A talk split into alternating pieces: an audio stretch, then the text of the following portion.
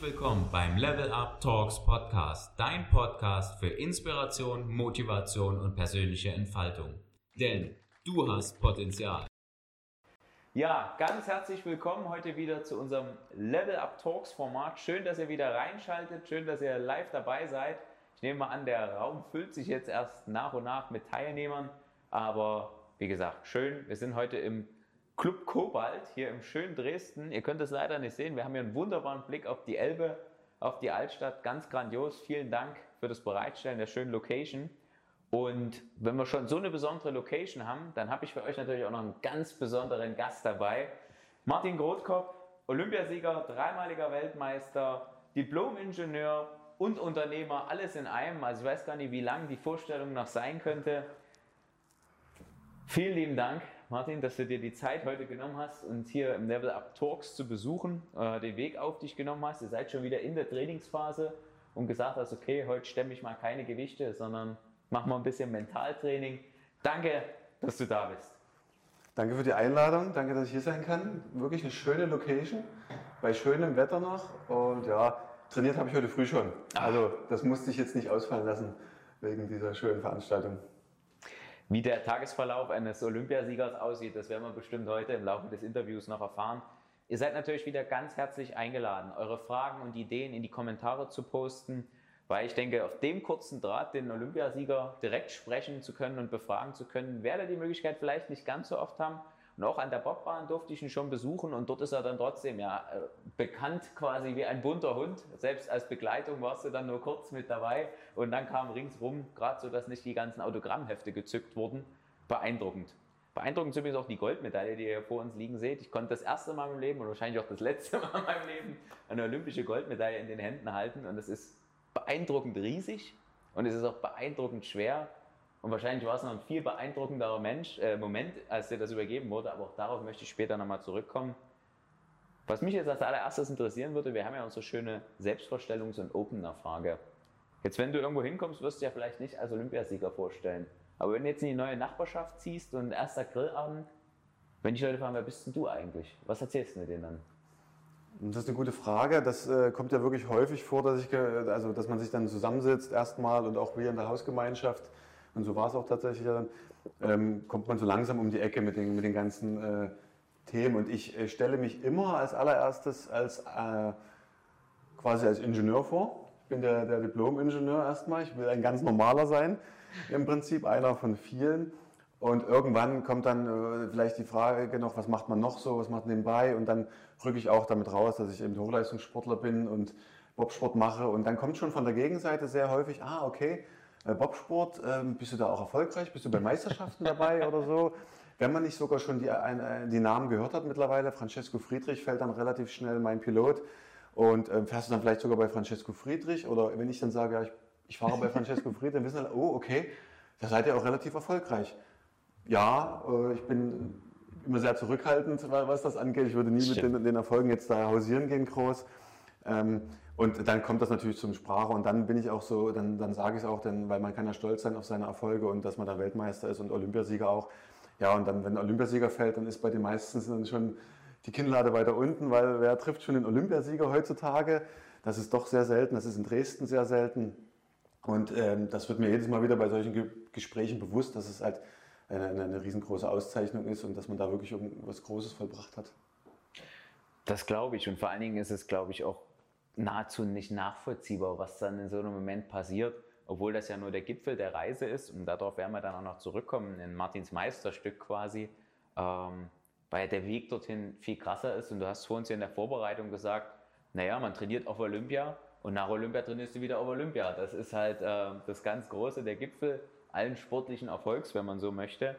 Und da bin ich dann schon ganz gespannt, was du da an Insights hier für uns raushaust, quasi die Geheimgeschichten aus dem olympischen Dorf gibt es bestimmt die eine oder andere Anekdote. Ähm, kommen wir gerne später noch dazu. Jetzt sitzt du hier mit zahlreichen Titeln geschmückt, ja, von Universitätstiteln über Olympisch, über Weltmeisterschaften und auch menschlich als Unternehmer ja toll unterwegs. Aber wir gehen den Weg gerne am Anfang erstmal ein Stück zurück, weil wenn man sich jetzt mit dir vergleicht, dann kommt wahrscheinlich ganz wenige dabei auf Augenhöhe oder gut bei weg, weil es ist ja schon Wahnsinn. Aber irgendwann hat das ja mal angefangen. Wie war der Junior, Martin? Warst du damals schon immer beim Schlitten im Park oben, dass du die anderen dort runter oder wie muss man sich das vorstellen? Ja, also da, ganz am Anfang hat Bobsport jetzt äh, noch keine Rolle gespielt. Ähm, der kleine Martin, der war auf jeden Fall sehr, sehr agil. Ich habe äh, wir haben oben in Gorbitz gewohnt als junge Familie und da waren sehr viele junge Familien und da ging es im Hinterhof immer zur Sache. Ich war immer den ganzen Tag unten, solange es hell war. Die Sonne draußen war, war ich äh, unten am Rumtoben mit meinem Bruder oder mit den anderen Kindern aus dem Hof und wir haben Fußball gespielt. Wir sind um die Wette gerannt. Ich weiß noch, ich habe die Älteren meistens geärgert, bin dann weggerannt irgendwie und wir sind überall hochgeklettert. Also da war nichts sicher für uns. Und das äh, war ziemlich wild, die ganze Geschichte. Und meine Mutti ist tatsächlich dann auf die Idee gekommen, mal diese Energie so ein bisschen in geregelterer Bahn zu leiten. dass das nicht so einfach verpufft da draußen oder dass es vielleicht noch wehtut oder was auch immer. Wir hatten als Familie auch immer schon viel Sport gemacht. Also da war auch mal Wintersport dabei. Wir sind Langlauf äh, gefahren mit, mit den Eltern, aber jetzt und gerodelt natürlich an, an einem Hang mal. Das wäre vielleicht die erste Bob-Erfahrung, aber würde ich jetzt noch nicht so einschätzen. Ja, und meine Mutti hat mich dann ähm, bei einem Verein in der Nähe angemeldet bei uns da oben und die hatten eine Abteilung Leichtathletik. Also hat sie mich bei der Abteilung Leichtathletik im Post SV Dresden damals angemeldet. Und sie war früher auch selber Leichtathletin. Sie kannte das also, wie man da ausgebildet wird, dass da am Anfang viel Spiel und Spaß ist.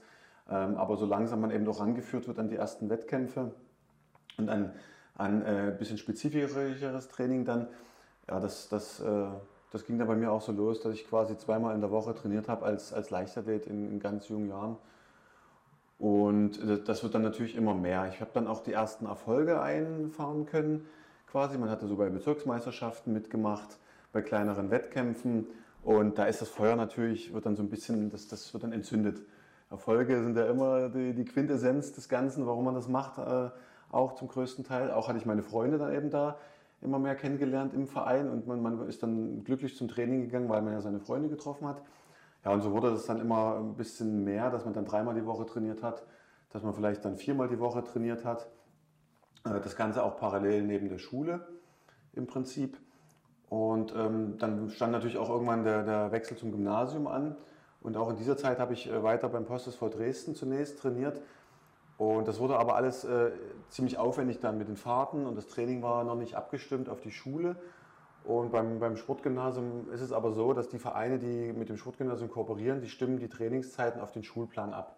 Dann quasi. Und das habe ich dann gemacht. Ich bin dann gewechselt zum Dresdner Sportclub, der da quasi mit dem Sportgymnasium kooperiert hat. Und dann hieß es eben jeden Tag Training und einen Tag sogar doppelt. Also da war man dann schon ähm, quasi bei fünf oder sechs Trainingseinheiten. Und das Ganze eben strukturierter, koordinierter. Das heißt, du warst dann schon ab der fünften Klasse quasi. Wie alt ist man da? Elf? Ich glaube, so in der Drehung. Ja. Bist du dann schon aufs Sportgymnasium gegangen und ab dann war schon Sport mehr Alltag, als jetzt Sport bei einem anderen Kind Alltag ist? Ja, also schon, schon, da, schon davor war, war das so, dass, dass ich eben, ähm, dass die Eltern und, und ich, wir hatten überlegt, wie, wie macht man das weiter, oder meine Eltern, in dem Moment habe ich ja noch nicht so viel darüber nachgedacht, ich wollte es eh weitermachen, aber meine Eltern wollten diesen Sport weiter fördern und haben eben ge geschaut, dass ich aufs Sportgymnasium komme. Dafür brauchte man eine Empfehlung oder musste man einen Sichtungstest machen. Ich glaube, den Sichtungstest hätte ich auch gar nicht bestanden. Ich war da gar nicht so, so in einigen koordinativen Sachen gar nicht so gut irgendwie. Der Leichtathletik war ich äh, okay. Aber ich hatte eine Empfehlung vom Landestrainer auch aus der Leichtathletik, der das Potenzial erkannt hat. Eben, und der hat gesagt, das kann was werden, ähm, der kann eine, eine Position kriegen im, im, Sportgymnasium oder in die Klasse mit, rein, mit reinkommen. Und dann bin ich ab der fünften Klasse sofort auf, auf Sportgymnasium gegangen. Ja.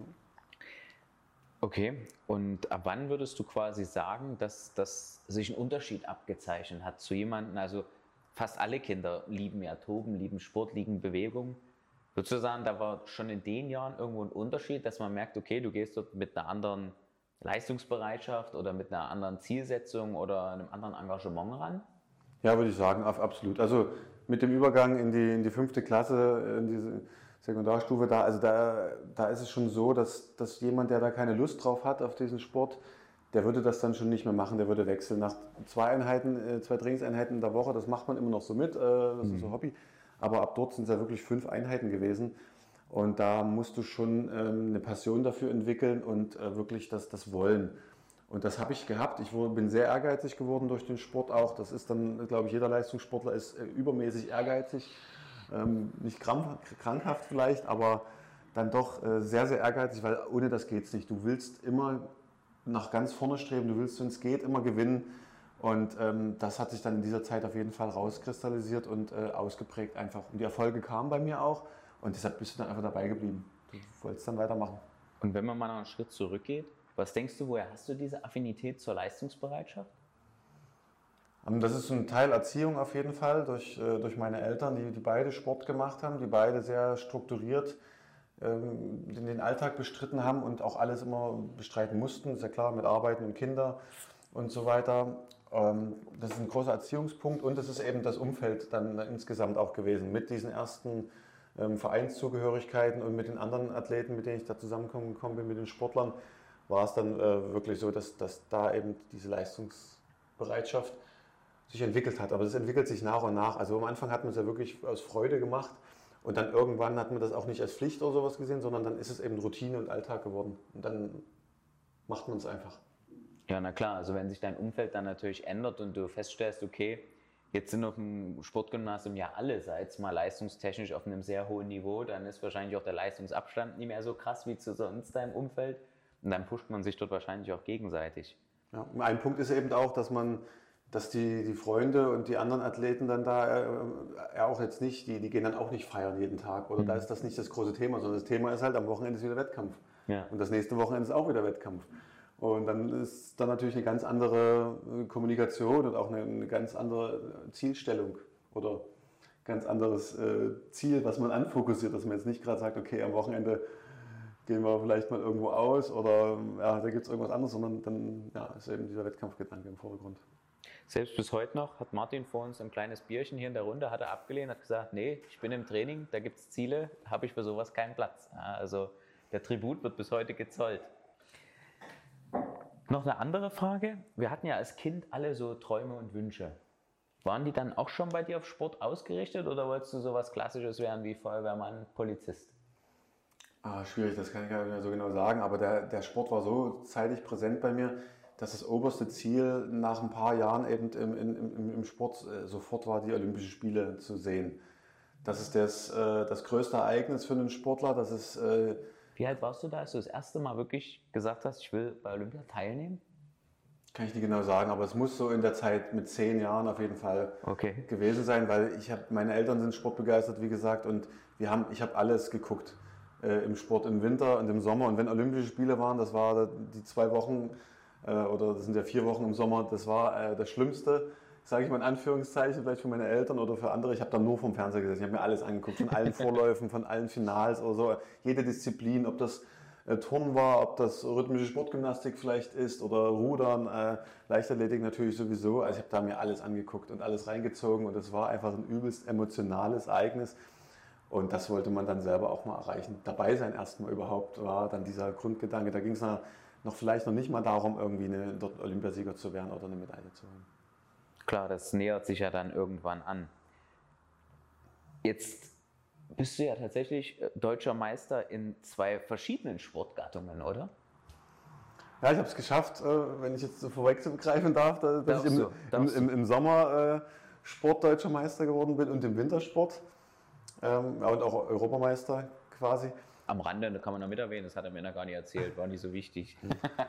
und ja, das, das, das ist ja dann der, der Sache geschult, dass ich eben erst Leichtathlet war und mich da sukzessive weiterentwickelt habe über, über den Jugendbereich und dann auch deutscher Jugendmeister geworden bin über 400 Meter. Das war dann meine Passion, meine Disziplin, die sich nach und nach rauskristallisiert hat, dass das was für mich ist. Das haben auch die Trainer beim DSC dann äh, festgestellt und mich in diese Richtung so ein bisschen bewegt einfach eine sehr harte Disziplin. Also da, da, muss man sehr viel für trainieren. Da muss man ähm, auch im Training den Schweinehund das ein oder andere Mal überwinden und an die Kotzgrenze tatsächlich im wahrsten Sinne des Wortes rangehen. Ähm, also eine richtige Arbeiterstrecke. Das hat mir sehr gut gefallen, weil ich ein trainingsverrückter Typ bin und ein trainingsfleißiger Typ. Und das äh, hat sich bei mir dann eben als die Disziplin herausgestellt und da bin ich den Weg auch sukzessive gegangen und äh, ich habe meine Zeiten steigern können, ich habe das Trainingspensum steigern können und dann bin ich irgendwann deutscher Jugendmeister geworden und den Schritt immer weitergegangen bis äh, zum deutschen Erwachsenentitel. Das war zu dem Zeitpunkt natürlich ein absolutes Highlight und ähm, so, man ist dann auch an, an den Träumen erstmal angekommen tatsächlich. Davon, davon träumt man einfach. Also das ist so ein bisschen die, die Passion, nach der ich lebe, was man, was man träumen kann, kann, was man sich vorstellen kann. Das kann man auch erreichen. Und ich habe wirklich davon geträumt, deutscher Meister über 400 Meter zu werden. Das waren immer super Träume. Und dann bin ich es irgendwann selber tatsächlich geworden. Also Wie alt warst du da? Da war ich 23. Okay, also schon nach dem Abitur dann quasi. Hast du Ja. durchgezogen auch? Genau. Würdest du sagen, dass so ein ja, leicht fanatischer Ansatz im Sportbereich, auf jeden Fall sehr, äh, sehr getrieben, dass ja das Thema Schule und Lernen eher ablenkt oder eher leichter macht, weil du eh Disziplin gewohnt bist? Ich würde sagen, es macht es leichter. Also es gibt die Typen natürlich, die, die vielleicht nur aufs Training dann abzielen, völlig fanatisch und äh, nur darauf warten, dass es die, die, die Glocke klingelt in der Schule und dann rennt man raus. Und, aber das äh, kriegt man schon zeitig eigentlich mitgegeben von den Trainern und von den, von den Lehrern und von, hoffentlich auch von zu Hause, dass eben beides wichtig ist. Und dass man in beiden Disziplinen ähm, Vollgas geben kann und auch dann da erfolgreich ist in der Schule, genauso wie äh, im Sport dann eben. Und das war bei mir auch äh, einfach der Fall. Durch die Strukturiertheit, die man da schon früh mitbekommen hat, hat man natürlich auch seine Hausaufgaben gemacht erst und ist dann zum Training gegangen. Oder das Training wurde ja früh auch abgehalten zum Teil. Und dann war eben Schule, Hausaufgaben und dann ging es abends ins Bett. Also das waren dann schon Strukturen, die sich da entwickelt haben, einfach, die, die einfach mich komplett auch geprägt haben für auch jetzt meine Zeit. Deshalb will ich das auch auf, auf keinen Fall missen und bin da sehr, sehr froh drüber, wie das alles so gelaufen ist. Bedeutet, wenn du als Kind in die, in die Sportschule, ins Sportgymnasium kommst, dann hast du dort schon einen vollen Tagesplan dann. Das ist nicht so, wie das auf einer normalen Schule vielleicht ist oder wie das jetzt immer propagiert wird von, von vielen Eltern oder so, dass die Kinder auch mal Freizeit haben sollten. Die hatte ich auch, ohne Frage. Ich hatte auch viel, viel Freizeit. Aber man hat natürlich einen durchgetakteten Tag von früh, ganzzeitig ging das, ging das los. Da war vielleicht sogar Schwimmunterricht ganz am Anfang noch. Da, an die Tage erinnere ich mich auch noch gut. Da ging es dann schon um sieben in die Schwimmhalle. Auch im Winter vor allem, wenn es ein bisschen kälter war und so. Und dann wurde Schule gemacht. Dann äh, nachmittags gab es die Leichtathletik-Trainingseinheit. Und dann ging es nach Hause und dann waren Hausaufgaben. Dann war ja schon Abendbrotessenzeit. Also das, äh, das waren volle Tage auf jeden Fall, die man da von Anfang an hatte. Und ich muss auch ehrlich sagen, viele sagen dann, ah, da hast du ja äh, die Kindheit irgendwie ein bisschen verloren oder so vielleicht. Oder ähm, fandest du das nicht ein bisschen, bisschen strange und sowas? Sage ich, habe ich null vermisst. Null gar nicht, weil ich eben meine Freunde im Sport hatte. Ich habe also nachmittags meine Freunde getroffen die ganze Zeit, natürlich trainiert.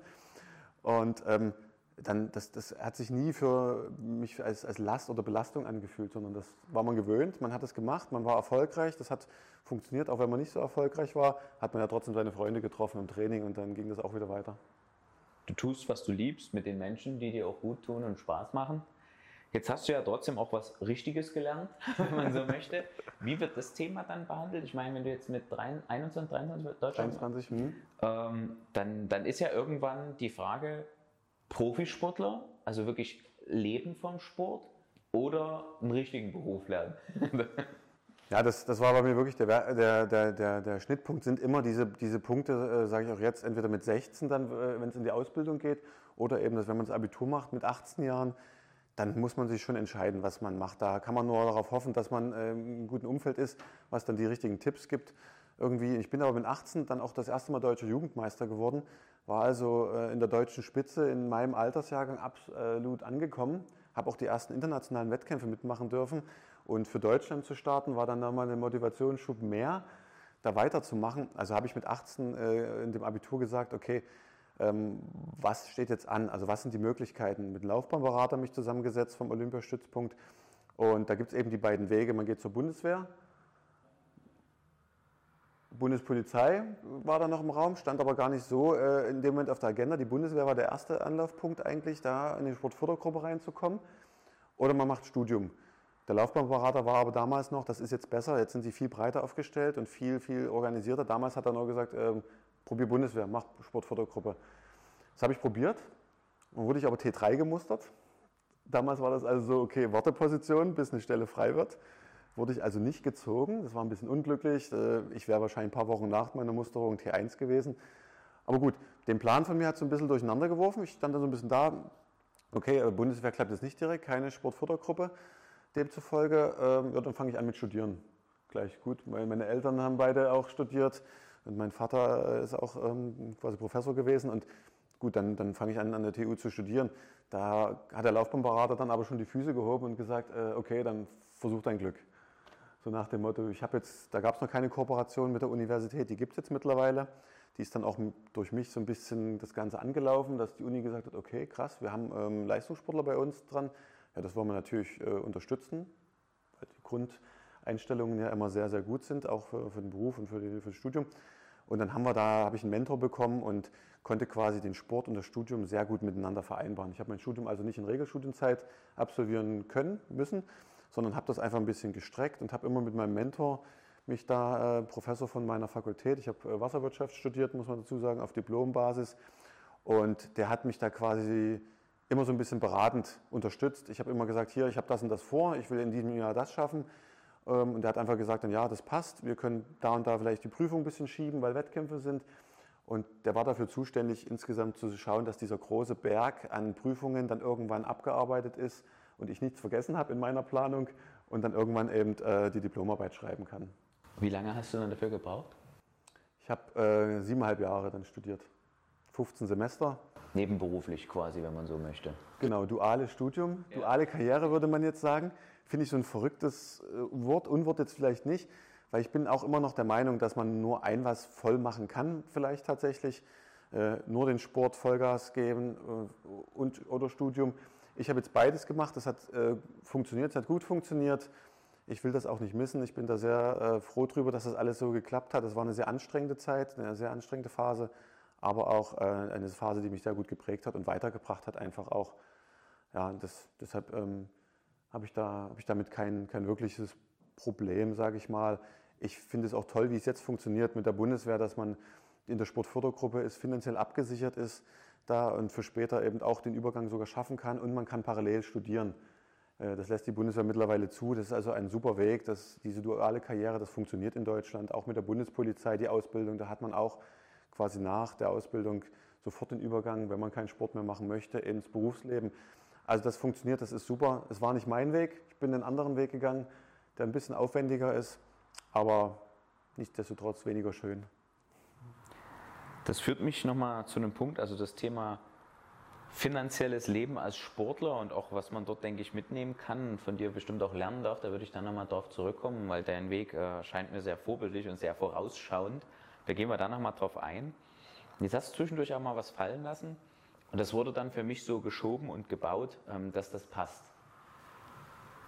Wie fühlt man das? Also für dich werden ja dann schon Extrawürste gemacht. Du bist was Besonderes. In deiner Rolle bist du was Besonderes. Du leistest was Besonderes. Kommt dir das im Alltag Kannst du das als Geschenk annehmen? Schlägt dir dort manchmal Neid entgegen? Neigt man vielleicht auch manchmal dazu, das vielleicht sogar auszunutzen? Mm, jetzt ähm, nicht direkt. Ich sehe es nicht als, ähm, als, als große Sonderstellung, weil, weil die Leute immer das verstanden haben, was ich mache. Dann, dass ich ein Riesenpensum im Sport habe und das andere versuche, im Studium oder im Beruf. Also da, ähm, das wird auch immer, das kommuniziere ich auch immer relativ offen. In der, in der Studienzeit war es immer so, dass meine Kommilitonen ähm, dann, dann schon ein bisschen mich mitschleppen mussten. Das war auf jeden Fall so. Und ich denke nicht, sie haben es nie raushängen lassen. Ich denke nicht, dass sie da irgendwie gesagt haben, äh, okay, das ist uns jetzt zu viel hier und du machst ja gar nichts irgendwie und kriegst trotzdem die Gemeinschaftsnote vielleicht auf das gemeinsame Projekt. Aber haben sie nie raushängen lassen so richtig. Ich habe immer probiert, ähm, meine Leistung zu bringen, trotzdem, dass gerade sowas nicht aufkommt. Und auch in der Phase der Anstellung äh, in, in, meinem Berufsleben quasi war es dann immer offen kommuniziert, dass die Leute wissen, okay, das ist ein Leistungssportler, der kann äh, nicht diesen 0815-Tag machen, wie die anderen den machen quasi, den, den, den normalen Job. Der, macht, muss es ein bisschen anders machen, da muss es ein paar Privilegien vielleicht geben. Ähm, das haben das die meisten Leute verstanden, eigentlich immer. Das ist nie, nie aufgekommen und es, es wurde jetzt bisher äh, auch nicht, nicht ausgenutzt in dem Sinne. Würdest du sagen, das liegt an dir oder ist das so ein gesellschaftliches Thema, dass du als Leistungssportler, als Olympionit, Olymp ja doch so heißt es glaube ich, Olympionit, ja. ähm, einfach eine Anerkennung erfährst, die sonst, also die vor allen Dingen durchweg positiv ist. Alles hat ja mehrere Seiten, aber ich denke, das ist ein Thema, das ist relativ eindeutig. Ja, also es gibt sicherlich auch die negativen Stimmen, die sind aber nie an mich so richtig herangetragen worden. Dies, vielleicht gibt es sie im Hintergrund irgendwie, es gibt sicherlich die Leute, die dann sagen, ey, warum, warum kommt der erst um um 10 auf Arbeit und wieso geht er schon wieder 15 Uhr? So nach dem Motto, naja, das ist aber meine, klar hatte ich nur eine Teilstelle, das war die eine Sache. Natürlich habe ich früh schon trainiert und bin dann 15 Uhr nach Hause gegangen oder habe nicht bis um 9 geschlafen, sondern ich hatte bis um 9 schon die erste Trainingseinheit weg. Also das, äh, das ist dann natürlich die Sache, die sie sehen müssen, die ich aber nie nach draußen äh, äh, tragen würde oder sowas. Und ich denke, ähm, es ist einerseits gesellschaftlich, um den ersten Teil der Frage wieder drauf zuzugehen. Es ist einerseits gesellschaftlich, klar, Sport ist, spielt eine große Rolle in, in unserer Gesellschaft und ist immer noch gut anerkannt. Es könnte noch viel mehr sein, es muss viel mehr sein eigentlich noch. Ähm, aber es ist auch ein Teil von meiner Belastungsfähigkeit einfach und von meiner Einstellung her, dass ich trotzdem beides so gut machen wollte, dass es nicht wirklich auffällt, dass ich eben äh, Sportler bin oder sowas. Ich wollte nie diese Ausrede Sport äh, nach vorne. Du hast sie auch nicht gezogen. Nee. Aber denke ich, gibt es auch andere Beispiele dann dazu. Oder dass jemand dann dazu verleitet wird, sich darauf vielleicht auszuruhen, hängt vielleicht auch stark davon ab, welchen Sport er macht. Ne? Du warst ja jetzt eher, das ist eine Randsportart trotzdem noch, oder? Ja. Und ich denke, wenn das in anderen Bereichen ist, geht das dann deutlich schneller. Wenn ich mir so angucke, was dann junge Fußballtalente schon verdienen, das ist ja Wahnsinn. Wie soll man da als Mensch klar bei Gedanken bleiben? Ja, ja das, ist, das ist mit Sicherheit schwierig. Das war aber bei uns bei weitem nicht der Fall. Grundsolide alles aufgebaut. Und ähm, ja, die, das gibt sicherlich, dass diese Karte gezogen wird, Leistungssport. Dass man das ist, das hilft vielleicht auch an einer Stelle. Vielleicht müssen, muss man auch von außen dann, ähm, muss, die, muss man von der Gesellschaft dann noch mehr Feedback bekommen, zu sagen, ja, sag ruhig, dass du Sport machst, sag ruhig, dass du zum Training gehst und dann eher von Arbeit gehst oder sowas. Ähm, das, das äh, ist vielleicht wichtiger oder das, das hilft uns vielleicht sogar so ein bisschen in den Gesprächen, im Feedback, als wenn du das dann, als wenn die Leute nicht wissen, was du machst irgendwie. Also, ja. Es ist auch schwierig nachzuvollziehen. Also selbst jetzt in der Vorbereitung durften Martin schon ein bisschen Zeit verbringen. Wir schieben auch ein paar gemeinsame Projekte an. Ist es trotzdem schwierig herauszufinden, welches Maß äh, treibt dich gerade um? Und dann hast du gesagt, na, ich bin jetzt hier gerade auf der anderen Seite der Welt, ist gerade schwierig. Aber du denkst, okay, krass, das hatte ich jetzt ja gar nicht auf dem Schirm, weil man das ja gar nicht einblicken kann. Ja, das ist, glaube ich, wichtig. Bringt uns zum nächsten großen Punkt. Ihr seht es hier vor uns. Ähm, ich habe Martin gefragt, was ist so das Meisterstück und natürlich Olympia 2018 in Pyeongchang. Aber er sagte, ich weiß gar nicht, ob das noch doller war, der Diplom-Ingenieur war für mich genauso ein großer Erfolg. Und das ist ein Thema, das finde ich natürlich sehr interessant, weil Diplom-Ingenieure kenne ich viele, Olympiasieger nicht ganz so viele. Warum ist das für dich gleichwertig oder ähnlich? Also beim, beim Olympiasieg ist es natürlich, äh, das ist der, der Traum eines Sportlers, den man, den man lebt, den man die ganze Zeit nacheifert, der in der Leichtathletik jetzt schwer für mich zu erreichen gewesen wäre in einer Einzeldisziplin, über 400 Meter vor allen Dingen. Da äh, sind deutsche Athleten früher gut gewesen, da sind wir aktuell weit weg von der Weltspitze. Da wäre es wahrscheinlich mit dem Olympiasieg nicht äh, gegangen. Vielleicht in der Staffel hätte man überlegen können, aber auch da sind die anderen Nationen einfach zu gut. Ähm, und ja, deshalb war das dann schon so ein bisschen eher, eher weggerückt. Im Bobsport natürlich schon eine ganz andere Nummer. Da, da ist man als Deutschland natürlich seit Jahren, Jahrzehnten sehr, sehr erfolgreich. Und ähm, auch wir waren relativ schnell im Team dann erfolgreich und da, da verschieben sich natürlich die, Anfor also die Erwartungen auch so ein bisschen. Da ist dieser Olympiasieg schon eher in, in, die Perspektive gerutscht. Ja, und auf der anderen Seite habe ich aber ja diese, wie schon erwähnt, die duale Karriere vollzogen und im Studium auch Vollgas geben wollen. Und äh, ich weiß nicht, was diesen, dieses, dieses Mysterium Ingenieur, Diplom-Ingenieur ausgemacht hat, so ein bisschen. Ist es vielleicht auch über die, die Gesellschaft kommuniziert? Deutschland ist ein Land der Ingenieure. Wir sind auch dafür bekannt. Ähm, die Ingenieure, die halten diesen ganzen Motor am Laufen auch. Und äh, das sind jetzt äh, vielleicht keine Superhelden, aber des Alltags. des Alltags mit Sicherheit. Sie sind auf dem Weg dahin. Und ich wollte auch so einer sein. Und das ist natürlich ähm, auch, auch, eine, eine, ein großes Pensum gewesen, was da an der Uni anstand. Also man hat ja mit dem Abitur schon immer gedacht, okay, jetzt, jetzt ist ja die krasseste Prüfung überhaupt, die man da jetzt absolvieren muss. Und dann schafft man den Übergang zum Studium und dann stellt man im Studium fest, dass jedes halbe Jahr dann Abitur abverlangt wird und noch mehr vielleicht. Also da, da, da, fällt man ja auch nicht aus allen Wolken, sondern man, man, wächst da ja auch rein und ist dann auch viel leistungsbereiter und merkt dann auch, wenn man sich auf Aufgaben konzentriert, dass man das wirklich schaffen kann. Ja, und dieser Riesenberg, den habe ich einfach als genauso groß wie, die, wie, wie sportlichen Erfolg gesehen, der da vor mir steht mit den ganzen Prüfungen und einer Diplomarbeit am Ende zu schreiben, dass ich dann wirklich, wirklich sehr, sehr stolz auf mich war, dass ich das Ganze eben geschafft hatte. Und dann noch neben dem Sport eben, das, da, da war ich dann noch mehr stolz drauf. Ja. Da hat man dann immer im Nachgang erst verstanden, warum alle gesagt haben, die Schulzeit ist die schönste und entspannteste ja. deines Lebens. Und so man dachte immer, die Alten, die haben nichts verstanden. Genau, das Sie haben immer viel verstanden, aber man war noch nicht so weit. Apropos, wenn man noch nicht so weit war, wir haben den Zwischenschritt verpasst. Wie bist du dann von Weltmeister, äh, Deutscher Meister, Europameister, 400 Meter zum Bobsport gekommen? Das war ja dann doch relativ spät. Ja, also das ist auch mal ein großes Thema in meiner Karriere und das ist so das, was, was viele Leute interessiert oder was auch vielleicht mein Leben ein bisschen interessant macht und ausmacht, dass da wirklich ein Wechsel der Disziplin nochmal vollzogen wurde. Nach 17 Jahren Leistungssport im Prinzip äh, in der Leichtathletik über 400 Meter habe ich mich danach nochmal umorientiert. Ja, und das, das kam einfach zustande, dass, dass ich nach dem deutschen Meistertitel ähm, auch in der deutschen Spitze natürlich absolut angekommen war und mich international etablieren wollte. Ich wollte Europameisterschaften angehen, Weltmeisterschaften die ich schon gesehen hatte. Da wollte ich einfach äh, wieder hin und da habe ich immer mehr trainiert. Ich habe äh, mich auch übertrainiert, das muss man schon so sagen. Ich habe äh, dann Verletzungen davon getragen durch dieses Übertraining, weil ich eben auch so motiviert war, so ehrgeizig bin dann auch und so trainingsverrückt tatsächlich. Und diese Verletzung habe ich aber auch nicht auskurieren lassen, so, so lange wie es hätte brauchen müssen. Das waren immer kleine Geschichten.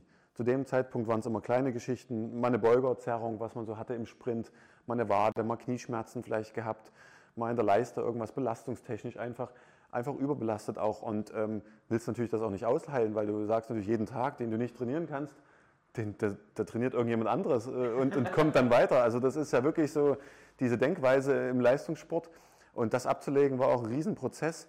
Das konnte ich in der Leichtathletik nicht ablegen und bin dann von meiner Leistung immer schlechter geworden bis ich 2012 dann nochmal den Trainer gewechselt habe und nochmal, okay, probierst das nochmal mit einem anderen Trainer, versuchst es nochmal. Aber irgendwann, wenn die Erfolge nicht kommen, kannst du das nicht mehr ins Verhältnis setzen mit dem Aufwand im Training, weil das Training wirklich extrem anstrengend und aufwendig ist, über 400 Meter. Und äh, wenn dann natürlich nichts mehr bei rumkommt, dann fragst du jedes Mal wieder, äh, wieso muss ich mich jetzt hier schon wieder quälen? Warum mache ich das eigentlich? Und äh, das geht eine ganze Zeit lang gut, aber irgendwann geht es nicht mehr gut. Und das, der Knackpunkt war beim Wettkampf in Island, da hatte auch die Stimmung dazu gepasst, so ein bisschen. Das war im Winter, äh, in der Hallensaison. Ähm, Island ist da schon ein bisschen dunkler zu der Zeit und ist ein bisschen, äh, alles ein bisschen mystiger. Und ich habe dann wirklich da nach dem Wettkampf, der wieder nicht gut lief, saß ich im Hotelzimmer, habe mir dort mal eine wirklich teure Flasche Rotwein gegönnt, die ich mit meinem Trainer zusammen dann getrunken habe. Und wir haben uns beratschlagt, wie wir weitermachen. Und ich habe gesagt einfach, ich kann es mir jetzt nicht vorstellen, ähm, diesen Aufwand zu betreiben. Ich, ich äh, würde jetzt aufhören mit, mit, Leistungssport, ich würde jetzt aufhören mit den 400 Metern, ähm, ja, 26 Jahre zu dem Zeitpunkt. Habe aber immer gemerkt, in mir drin noch, äh, ah, äh, da, da, brennt noch das Feuer irgendwie, ich will noch irgendwas anderes machen, das kann jetzt noch nicht das, das Ende sein. Vielleicht, und just zu dieser Zeit kam die Anfrage aus dem, aus dem Bob-Bereich. Der David Friedrich, der Bruder von Francesco Friedrich, hatte mich damals angefragt, ob ich nicht mal mit Bobsport probieren will. Und ähm, anschließend. Ja, die hatten mich schon länger auf dem Schirm weil ich sehr, sehr schnell in der Grundschnelligkeit war für 400 Meter Läufer und auch ein bisschen kräftiger. Ich hatte 84 Kilo zu dem Zeitpunkt. Man hätte vielleicht ein bisschen leichter sein müssen. Gut, bei 1,91 Meter Körpergröße geht das immer noch, die ganze Thematik. relativ viel, ne? wenn ich mir so angucke, die Langstreckenläufer gerade, die ja. sind ja wirklich schmal. Genau, und ist ein bisschen viel vielleicht tatsächlich gewesen und deshalb hatten sie mich auf dem Schirm, auf dem, auf dem Fokus so ein bisschen und ich kannte natürlich Bobsport und habe das natürlich alles im Winter immer geguckt und fand das geguckt, ja. mega geil, dass da vier so eine Atzen, sage ich mal, wirklich gut trainierte Jungs so eine, so eine, Kiste anschieben, da reinspringen und dann dort runter äh, pfeffern mit einer riesen Geschwindigkeit. Da dachte ich mir, geil, das, das, das, das wäre schon mal was Cooles. Und ich habe dann ein Anschubtraining gemacht erstmal auf, auf Rolle, wie wir sagen, also auf Tartan, nicht auf Eis irgendwie und habe gar keine Bobbahn gesehen oder sowas. Und bei dem Anschubtraining habe ich mich wirklich gut dargestellt. Ich habe auch im Vorfeld natürlich, bin ja so ein bisschen, als Perfektionist jetzt vielleicht nicht, aber ich bin natürlich so ein bisschen strukturiert und habe mir im Vorfeld ein paar YouTube-Videos angeschaut, äh, wie denn überhaupt so ein Anschub an, aussieht, was man da machen muss. Und habe mich da wirklich nicht schlecht angestellt beim, beim Anschubtraining. Und der Trainer, mein jetziger Trainer, auch der Gerd Leopold, hat gesagt, okay, das kann das werden. Du müsstest halt genauso schnell bleiben, wie du jetzt bist und vielleicht nicht 84 Kilo, sondern du müsstest 95 Kilo wiegen. Wir brauchen ein bisschen mehr Masse im Schlitten. Und ähm, du müsstest mehr Maxkraft haben. Ja, und ich dachte mir so, geil, endlich Oberkörper trainieren, das habe ich früher nie gemacht. Das sind alles so Muskeln gewesen, die man nicht gebraucht hatte über 400 Meter. Das sagen die Leute immer von Beinen sonst. Genau, ein bisschen mehr Beinkraft, das kann auch nicht schaden. Endlich mal richtig ins Krafttraining reingehen, einen geilen Körper sich antrainieren. Klar, das mache ich, das ist super. Und dann habe ich wirklich ein Dreivierteljahr erstmal trainiert, ohne überhaupt eine Bobbahn zu sehen. Und hatte dann tatsächlich äh, Anfang der nächsten Saison, 13, 14er Saison, tatsächlich 100 Kilo auf der Waage. Das waren jetzt noch nicht aktive Masse, sage ich mal viel. Das war viel angegessen, weil ich habe den Weg natürlich gesehen. Ich wusste, dass man nur mit einem gewissen Gewicht tatsächlich relevant ist für die, für die, für die Bobmannschaft. Die würden, viele wurden da auch aussortiert, weil man einfach nicht schwer genug war in dem Moment. Und ich war aber schwer und auch relativ schnell. Noch nicht ganz so austrainiert, sage ich mal. Das kam dann erst die nächsten Jahre, dass das dann sich alles ein bisschen definiert hat auch. Und ähm, dann bin ich in die erste Saison reingegangen und äh, ja, bin bei Francesco Friedrich natürlich im Team gewesen. Äh, das Stammteam habe ich nicht geschafft, dafür hat die Leistung noch nicht gereicht bei den Anschubtests, bei den nationalen Ausscheidungen, sondern bin erstmal beim Albrecht Klammer ins Team gekommen und über die, über die Europacup-Schiene, quasi über die zweite Liga, habe ich mich dann hochgearbeitet in dieser Saison, habe Erfahrung gesammelt und habe beim zweiten Anschubtest dann aber schon äh, ganz gut abgeschnitten, dass ich wirklich in Frage kam für das Weltcup-Team und bin dann tatsächlich im allerletzten Rennen, äh, im allerletzten Lauf noch beim, bei einem anderen Piloten dann zum Einsatz gekommen und hatte dann schon in der ersten Saison, in der ersten richtigen Saison quasi meinen, meinen ersten Weltcup-Einsatz, war in der ersten Liga angekommen. Kurz zum Nachvollziehen, also wie muss ich mir das vorstellen? Es gibt dann ganz viele Teams, die bunt zusammengewürfelt sind und dann wird überall geguckt, wer dort der Leistungsträger ist und dann am Ende gibt es den, den ultimativen Bob oder wie? Ja, also die Piloten suchen sich im Vorfeld, also jetzt im Sommer, so in dieser Phase, suchen die sich ihr Team zusammen.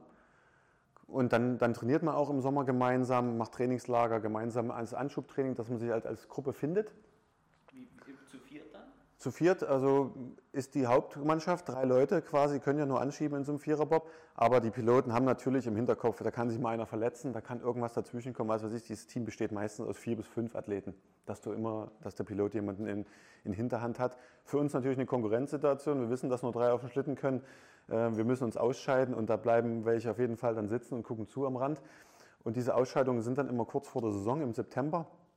Und dort werden dann quasi in jedem Team das Kernteam gebildet, was dann wirklich im Weltcup zum Einsatz kommt. Das sind dann die, die, die, Anschieber für den jeweiligen Piloten. Und meistens wechseln die auch nicht den, den, Piloten, weil die Piloten schon, die besten Piloten suchen sich die besten Anschieber aus. Und dann sind die Leistungen auch beim Test so adäquat, dass man dann meistens bei seinen Piloten bleibt. Das wäre jetzt nur der, nur der Fall, wenn, wenn wir wirklich schlecht wären äh, und dann auch im Weltcup äh, auf einmal von den Anschubzeiten äh, zwei Zehntel hinter den anderen oder eine Zehntel hinter den anderen wären irgendwie, dann würde der Bundestrainer schon mal zum Francesco sagen, ja, ja, überleg mal, ob das, du hängst jetzt hier ganz schön zurück, ob die Crew noch deine Mannschaft ist. Dann würde er auch vom Bundestrainer gesagt bekommen, okay, setz die anderen Athleten ein. Also steht als erstes quasi der Captain und der baut sich dann sein Team. Ja. Und auf der Basis, wär, natürlich müsst ihr dann auch menschlich zusammenpassen oder ihr werdet ja viel Zeit miteinander verbringen. Ja, wir verbringen viel Zeit miteinander. Dann kommt schon mal zum Lagerkoller, klar. Wir sind dann knapp ein halbes Jahr mit der Saison beschäftigt, nicht die ganze Zeit unterwegs, aber schon ähm, mindestens 18 Wochen unterwegs. Und ähm, da weltweit. weltweit, genau, da ist man dann schon ähm, oft zusammen auf der Bude und da kennt man die Macken der anderen, des anderen auch. Also ja, da muss man sich schon gut verstehen. Und ähm, gerade wir im Team Friedrich, deshalb sind wir auch so erfolgreich, glaube ich, gewesen in den letzten Jahren, äh, sind halt wirklich eine verschworene Gemeinschaft geworden und wissen, was der andere macht und was der andere braucht. Und ähm, sind deshalb so auch erfolgreich und, und, hängen da gut zusammen. Das ging dann los. Ja, bist seit dann hast dann gesagt, du hast es gerade noch so geschafft auf der letzten Rille quasi in, in das Team. Weltcup, Weltmeisterschaft, Olympia. Das sind die drei oder habe ich das jetzt durcheinander gebracht? Ja, genau. Also wir haben, wir haben in jedem Jahr Weltmeisterschaften, außer in dem Olympiajahr. Da sind dann Olympische Spiele, das sind keine Weltmeisterschaften. Also sind jetzt Europameisterschaften haben für uns keinen großen Stellenwert, weil eben der höchste Wettkampf auch nur gefördert wird. Und das sind nun mal immer Weltmeisterschaften oder Olympische Spiele. Und auch in dem Jahr waren Weltmeisterschaften äh, gewesen. Die spielten aber, also in dem Jahr 13, 14, wo ich ja dann quasi die erste Saison hatte, da waren ja sogar Olympische Spiele in Sochi, die jetzt nicht so gut ausgegangen sind für den Bobsport das war auch dieser, dieser Punkt. Ich habe das letzte Weltrekordrennen mitmachen können und ich war sogar Ersatz für die Olympischen Spiele, Ersatz zu Hause. Ich hätte, Im ersten Jahr, wo du angefangen hast? Ja, genau. Ich war Ersatz zu Hause und sollte mich fit halten hier zu Hause, falls eben vor Ort noch was passiert, weil zu den Olympischen Spielen können wenig Ersatzleute mitkommen. Und wenn da jemand ausfällt, dann muss man relativ schnell reagieren und aus Deutschland Leute nachfliegen im Notfall. Und äh, da sollte ich mich hier zu Hause bereithalten. Es ist nichts passiert, ich bin nicht zum Einsatz gekommen, aber da war ich schon wieder du so eine. mit dem Springseil vor dem Fernseher und. Ich habe mich fit gehalten bis zum Anschlag, weil parallel ja auch, also in der zweiten Reihe ging es ja dann auch äh, weiter, sage ich mal, da waren deutsche Meisterschaften. Da bin ich eben deutscher Meister in dem Jahr geworden im Bobsport. Äh, auch, auch was. Und die anderen sind aber äh, zu den Olympischen Spielen gefahren. Das war gleichzeitig quasi. Ja, das war so, so fast in dem Jahr, wo Olympia war, war dann quasi die deutsche Meisterschaft mit der B-Variante. Ja, genau, ja. okay. Das haben, hat man dann auch geändert jetzt, dass die deutschen Meisterschaften im Vorfeld sind und auch als Ausscheidungskriterium und Selektion gelten. Aber damals war es nicht so. Und ja, ich hatte es ja in der Leichtathletik schon versucht, da hatte ich ja auch das Niveau, Olympische Spiele zu sehen. Habe es dort auch jedes Mal verpasst. Einmal, weil die Leistung nicht gepasst hat, einmal, weil ich zu jung war. Jetzt hatte ich schon wieder Olympische Spiele verpasst im Bobsport. Gut, hat sich nicht für mich als Niederlage angefühlt, weil äh, ich sowieso äh, das erste Jahr dabei war und froh war, dass ich und stolz war, dass ich im, im Weltcup fahren konnte.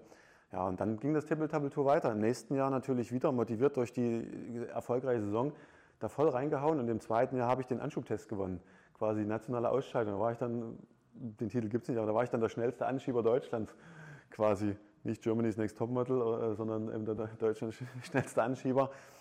Und ähm, bin natürlich dann in das Stammteam bei Francesco Friedrich reingerutscht äh, und drei, reingekommen, war einer der drei, die wirklich die für die Performance sorgen. Und bin dann auch zu den Weltmeisterschaften, sind wir dann natürlich nominiert worden und waren dabei.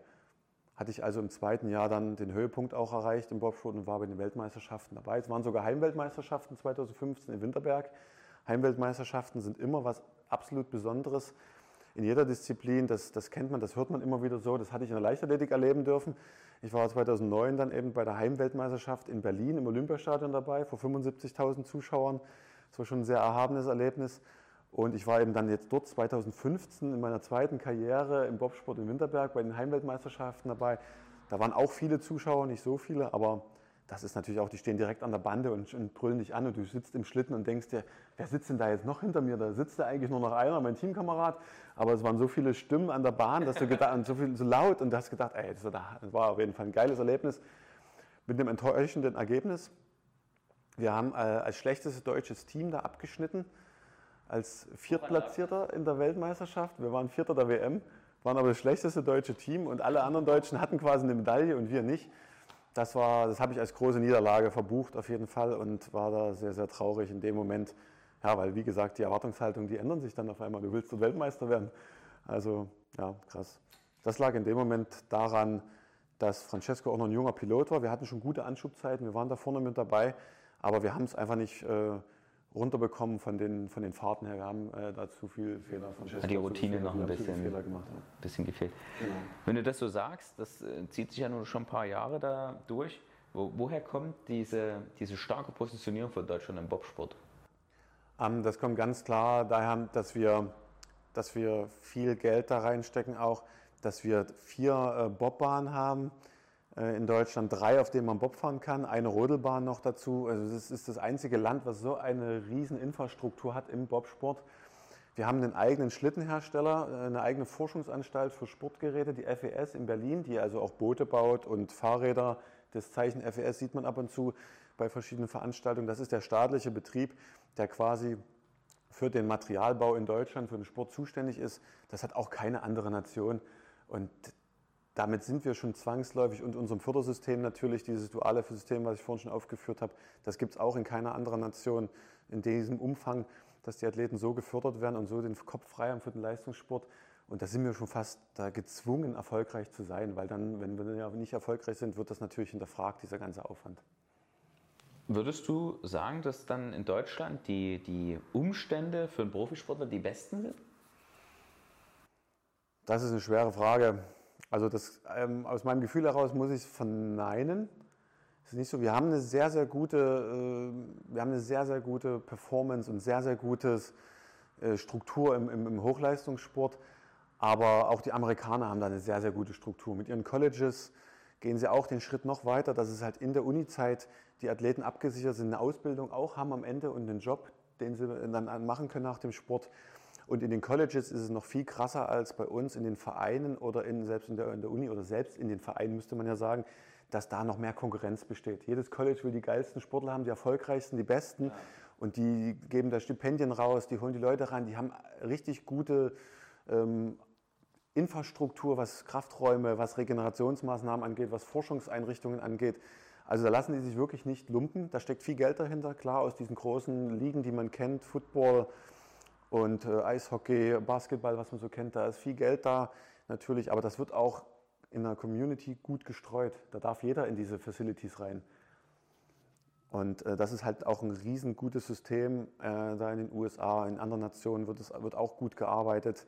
In Russland ist es auch sehr, sehr strukturiert, auch wenn da jetzt mit dem Doping-Geschichte natürlich ein bisschen übertrieben wurde, das Ganze die, die, ganze Thematik, aber die Strukturen sind sehr, sehr gut, so wie sie zu DDR-Zeiten waren. Da ist auch das Thema mit Doping eben ein bisschen über den, über den Zenit hinausgeschossen worden, aber die Strukturen, die sind einfach klasse gewesen und da kam natürlich auch sehr, sehr viel Erfolg bei rum. Ja, das sind diese Komponenten, die man, die man da hat. Also wir sind gut aufgestellt in Deutschland, aber es geht auf jeden Fall besser. Hat das was mit der gesellschaftlichen Gewichtung von Sport für unterschiedliche Länder zu tun? Ja, absolut. Das kommt, äh, das kommt, das kann auch nur aus der Gesellschaft kommen. Weil wenn das nicht mehr ähm, gewürdigt wird, wenn die Leute sich nicht mehr vor den Fernseher setzen oder ins Stadion gehen, dann würde man das ganze Sportthema wahrscheinlich einstampfen können. Dann kann man Breitensport machen, dann kann jeder draußen rumlaufen und so ein bisschen sich allgemein fit halten und seine eigenen äh, Rekorde tracken, sage ich mal. Äh, da, dann ist das alles schön und gut. Das ist auch legitim. Aber wenn wir als Deutschland erfolgreich sein wollen und wenn die Leute stolz darauf sind, dass es Olympiasieger gibt, dass wir Weltmeister werden im Fußball von mir aus, äh, aber auch in allen anderen Disziplinen, dann muss das auch gewürdigt werden. Dann, dann gilt da es auch finanzielle Mittel da rein äh, zu geben eben. Und dann muss die Gesellschaft dahinter stehen. Ja, sonst anders haut es nicht hin. Und in den USA oder in den anderen Nationen sieht man es ja auch, alle mega sportbegeistert und dann kommen auch die Erfolge. Klare Worte. Jetzt aber für mich persönlich, wie wäre ich Olympiasieger? Das, du musst dir erstmal eine, eine, gute Disziplin raussuchen, die so ein bisschen deinen äh, Anforderungen äh, vielleicht entspricht, so ein bisschen, wo du Bock drauf hast, wo du richtig Bock drauf hast. Weil wenn du dann Olympiasieger werden willst in dieser Disziplin, die du dir ausgesucht hast, dann musst du da all in gehen. Dann musst du quasi dein Leben darauf ausrichten und ähm, ganz strukturiert arbeiten, jeden Tag, in jeder Stunde vielleicht sogar oder vermutlich tatsächlich. Und wenn du dann viel Glück hast, das gehört auch noch dazu, die Tagesform hast, viel Glück hast, dann schaffst du es tatsächlich, Olympiasieger zu werden. Das war mir jetzt ein bisschen zu kurz. Also wir kommen natürlich vom Hundertsten ins Tausendste, weil es gibt aber so viele Fragen, die dahinter stecken, die jetzt so als jemand, der nicht ganz so aktiv im Profisport ist wie ich, nicht sieht. Und das ist ja gerade das Interessante dabei. Das, was man nicht erkennen kann, interpretiert man ja dann oder stellt man sich vor, aber die Realität ist ja das, was die Leute interessiert und dafür machen wir das Format ja auch. Also was bedeutet täglich jede Stunde? Also wie muss ich mir das vorstellen? Du hast ja gesagt, wenn Olympia vorbei ist, geht es wieder auf Olympia, aber wahrscheinlich ist ja dann die letzte Zeit davor schon nochmal ein Extrakt, oder? Ja. Also dann beziehe ich es jetzt mal auf den, den Bobsport. Da würde ich das Ganze in zwei Teile äh, teilen. Einmal die Sommerperiode, wo wir trainieren äh, athletisch uns ähm, extrem vorbereiten. Und da ist es eben äh, so, dass der Tag im Normalfall, sage ich mal, sieht er so aus, dass du früh eine Trainingseinheit machst und abends eine Trainingseinheit. Jetzt ist es bei mir ein bisschen schwieriger mit Familie und äh, Nebenbeschäftigungen, sage ich mal. Und ich bin auch ein älterer Athlet. Und das, was ich vor uns gesagt habe, habe ich gelernt, dass man auf den Körper ein bisschen hören muss. Und deshalb trainiere ich nur noch einmal am Tag. Aber nichtsdestotrotz wäre der Werdegang so im Sommer, dass man ähm, quasi trainiert. Und wir sind ja auch in Trainingslagern, dann trainiert man da auch zwei oder dreimal sogar am Tag. Und dann wird früh eine Trainingseinheit gemacht, es wird zeitig aufgestanden. Ähm, 7 Uhr Frühstück ist dann das späteste schon im Prinzip. Dann nach dem Frühstück eine kurze Ruhephase, dann geht es zur ersten Trainingseinheit, die man absolviert. Nach der ersten Trainingseinheit ist es dann, sind wir schon gegen Mittagszeit, dann wird Mittag gegessen meistens. Dann gibt es einen Mittagsschlaf, den man äh, als Kind, ich sehe es bei, meiner, bei meiner Kleinen, ja, das wird dann nach und nach weggeschoben, will man vielleicht dann doch nicht mehr und dann fängt man aber als Athlet wieder an, das zu lieben, diesen Mittagsschlaf. Den gibt es dann, den sollte man auch machen, da regeneriert man auch nochmal. In der Mittagspause kann man auch äh, Physiotherapiemaßnahmen, Regenerationsmaßnahmen anschieben oder ähm, man kann da schon sich äh, wieder studientechnischen Sachen widmen oder unternehmerischen Sachen dann widmen den Beruf so ein bisschen äh, da vorantreiben. Da bleibt dann Zeit tatsächlich dafür. Nachmittag kommt dann die zweite Trainingseinheit, die absolviert wird. Ja, und dann abends kümmert man sich definitiv um die Regeneration. Da ist dann Physiotherapie angesagt oder es wird eben eine andere Regenerationsmaßnahme im Trainingslager. Geht man auch mal in die, in die Eisbecken, in die Kältebecken, die man kennt, so ein bisschen ähm, oder in die Sauna. Also da wird dann die Regeneration angeschoben. Ja, und dann ist man äh, ja schon am späten Abend. Dann gibt es vielleicht noch eine Teambesprechung oder dann kann man äh, Hausaufgaben machen, Studiensachen. Das steht dann an, ja, und dann wird ins Bett gegangen. Dann der Tag ist dann rum, der Tag ist voll. Ordentlicher Schlaf gehört auch dazu, zu einem Leistungssportler. Also Minimum acht Stunden, auch wenn man das vielleicht nicht immer schafft, dann kann man es irgendwie über den Mittagsschlaf vielleicht aus, rausholen wieder. Ja, das sind so dieser, wenn man sich als Profi bezeichnet, wäre das dieser Weg, den man dann äh, da einschlägt. Die andere, der andere Part ist in der Saison bei uns. Im Winter ist der Tag nicht weniger anstrengend, er ist ein bisschen anders gesplittet. Wir haben nicht mehr so viel Trainingseinheiten, sondern wir trainieren tatsächlich dann einmal an der Bahn natürlich. Wir müssen Bob fahren, wir sind an der Bobbahn. Das ist, passiert meistens früh. Und wir haben eine Athletiktrainingseinheit, um den Körper fit zu behalten. Das muss ja auch äh, gemacht werden. Und diese Einheit haben wir dann am Nachmittag vielleicht. und dazwischen wird Materialpflege betrieben. Da wird auch der Körper gepflegt, dann gehören die Physiotherapiezeiten wieder dazu, die Regenerationsmaßnahmen. Ja, genau.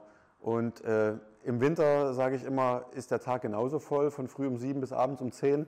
Da wird aber dann nicht so viel trainiert vielleicht, aber da ist diese Materialkomponente in, in, in Einfahren, ausprobieren. da ist die Materialkomponente an, an der vordersten Stelle in dem Moment. Da sind eben diese Fahrten über, die, über das Training. Du kannst ja nur das lernen, wenn du wirklich äh, die Bahn runterfährst. Und eben die Materialpflege. Kufen, Kufen Kufe schleifen. Kufen probieren, ummontieren. Äh, in der Vorbereitung wird auch mal der Schlitten gewechselt, dann fährt man den anderen Schlitten. Wie viele Schlitten habt ihr? Äh, zwei an sich äh, nur tatsächlich. Ein Vierer, ein Zweier, aber im Vorfeld kommt natürlich immer Testmaterial aus der FES oder externes Testmaterial holen wir uns ran und ähm, dann wird getestet, was ist das Schnellere, was ist das Bessere und das ist auch ein großer Prozess. Dann sind auch mal zwei Bahntrainingseinheiten vormittags und nachmittags in der Vorbereitung. Dann musst du dir schon überlegen, wann mache ich überhaupt Athletiktraining. Das fällt dann in die Mittagszeit oder in die ganz äh, späten Nachmittagszeiten. Also der Tag ist dann schon sehr voll. Und das ist dann immer vor Ort quasi. Also ihr trefft euch dann irgendwo. Also gerade beim Thema Sommer, liebe Community, ich würde jetzt natürlich auch gerne herausfinden, wie so ein Sommertraining stattfindet, aber das sprengt den zeitlichen Rahmen. Aber vielleicht kann ich der, der so eine Level Sport, äh, Level Up Sports Aktivität aus dem Rücken leiern. Einmal trainieren wie Olympiasieger. Können wir ja vielleicht mal was draus machen.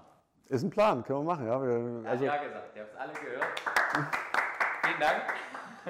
Gerade den Anschub kann man, da, äh, kann man da ganz gut simulieren und das ist eigentlich ein ganz, ganz cooles Event. Das können wir auf jeden Fall mal ins Auge fassen.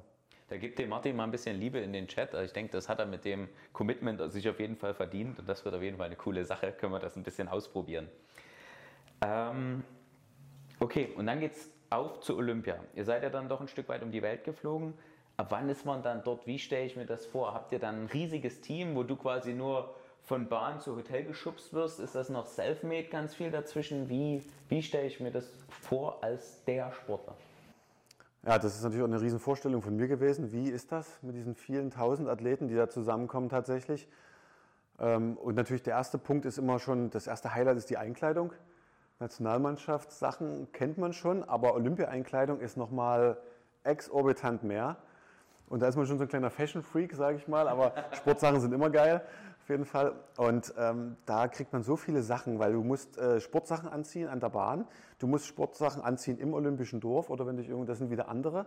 Du musst äh, andere Sachen anziehen, wenn du offiziellen Empfang hast. Vielleicht kommt äh, ein Politiker vorbei oder eben die Sportgrößen oder es ist eine Interviewanfrage, da gibt es wieder andere Sachen, die du anziehen musst. Und zur Siegerehrung musst du auch nochmal andere Sachen anziehen. Also du brauchst schon ein paar Outfits dann quasi, die du da bekommst und die du, Wer achtet dann darauf oder kommt, sagt dann jemand hier Variante B jetzt bitte weiß anziehen?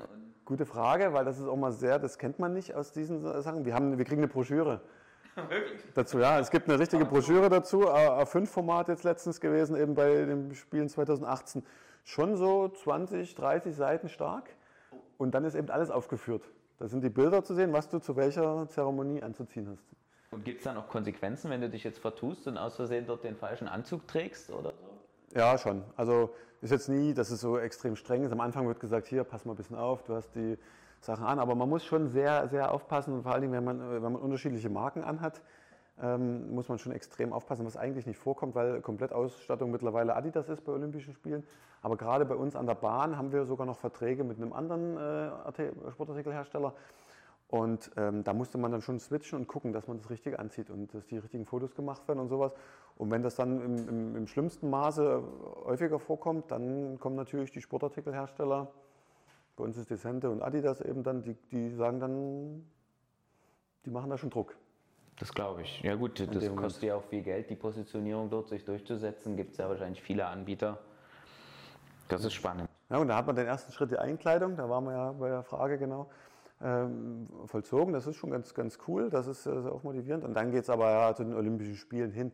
Und da freut man sich aufs Olympische Dorf und auf das olympische Flair, das auf jeden Fall noch da ist. Ja. Es ist jetzt äh, nicht. Trinkt man da abends auch mal einen Milchshake zusammen oder? Naja, äh, das, das auf jeden Fall. Wir hatten jetzt, ich muss dazu sagen, bei den Spielen 18, bei uns war es von vornherein schon so geplant, dass das Olympische Dorf, ähm, glaube ich, von der Kapazität gar nicht gereicht hätte. Für alle so ein Okay. bisschen. Es wurde angehalten, dass die Nationen sich auch so ein bisschen externe Quartiere suchen. Und wir hatten eh vor, ein externes Quartier uns zu suchen, um diesen Trubel beim Olympischen Dorf ein bisschen aus dem Weg zu gehen. Reporter. Also Genau das. Und es ist auch so, du bist dort in, in WGs untergebracht in, und in einem, in einem großen Trakt, in einem großen Haus und alle Disziplingruppen. Und die eine Disziplingruppe ist aber am Tag zwei vielleicht schon fertig. Und die machen dann noch eine Woche Party. Halligalli, ja. Aber Vollgas. Und das ist dann alles Ja. hellhörig und du willst dich auf deinen Wettkampf vorbereiten und du willst Ruhe haben, schlafen können. Und äh, dort war es auch so, dass es nur einen Aufzug gab pro Strang, Hochhausstrang. Und da will natürlich jeder dort hoch und runter. Und dann stehst du mal zehn Minuten am Fahrstuhl oder sowas an, du willst aber zum Training. Also das ist dann wieder Stress und das ist so ein Stress, den du nicht brauchst in dem Moment.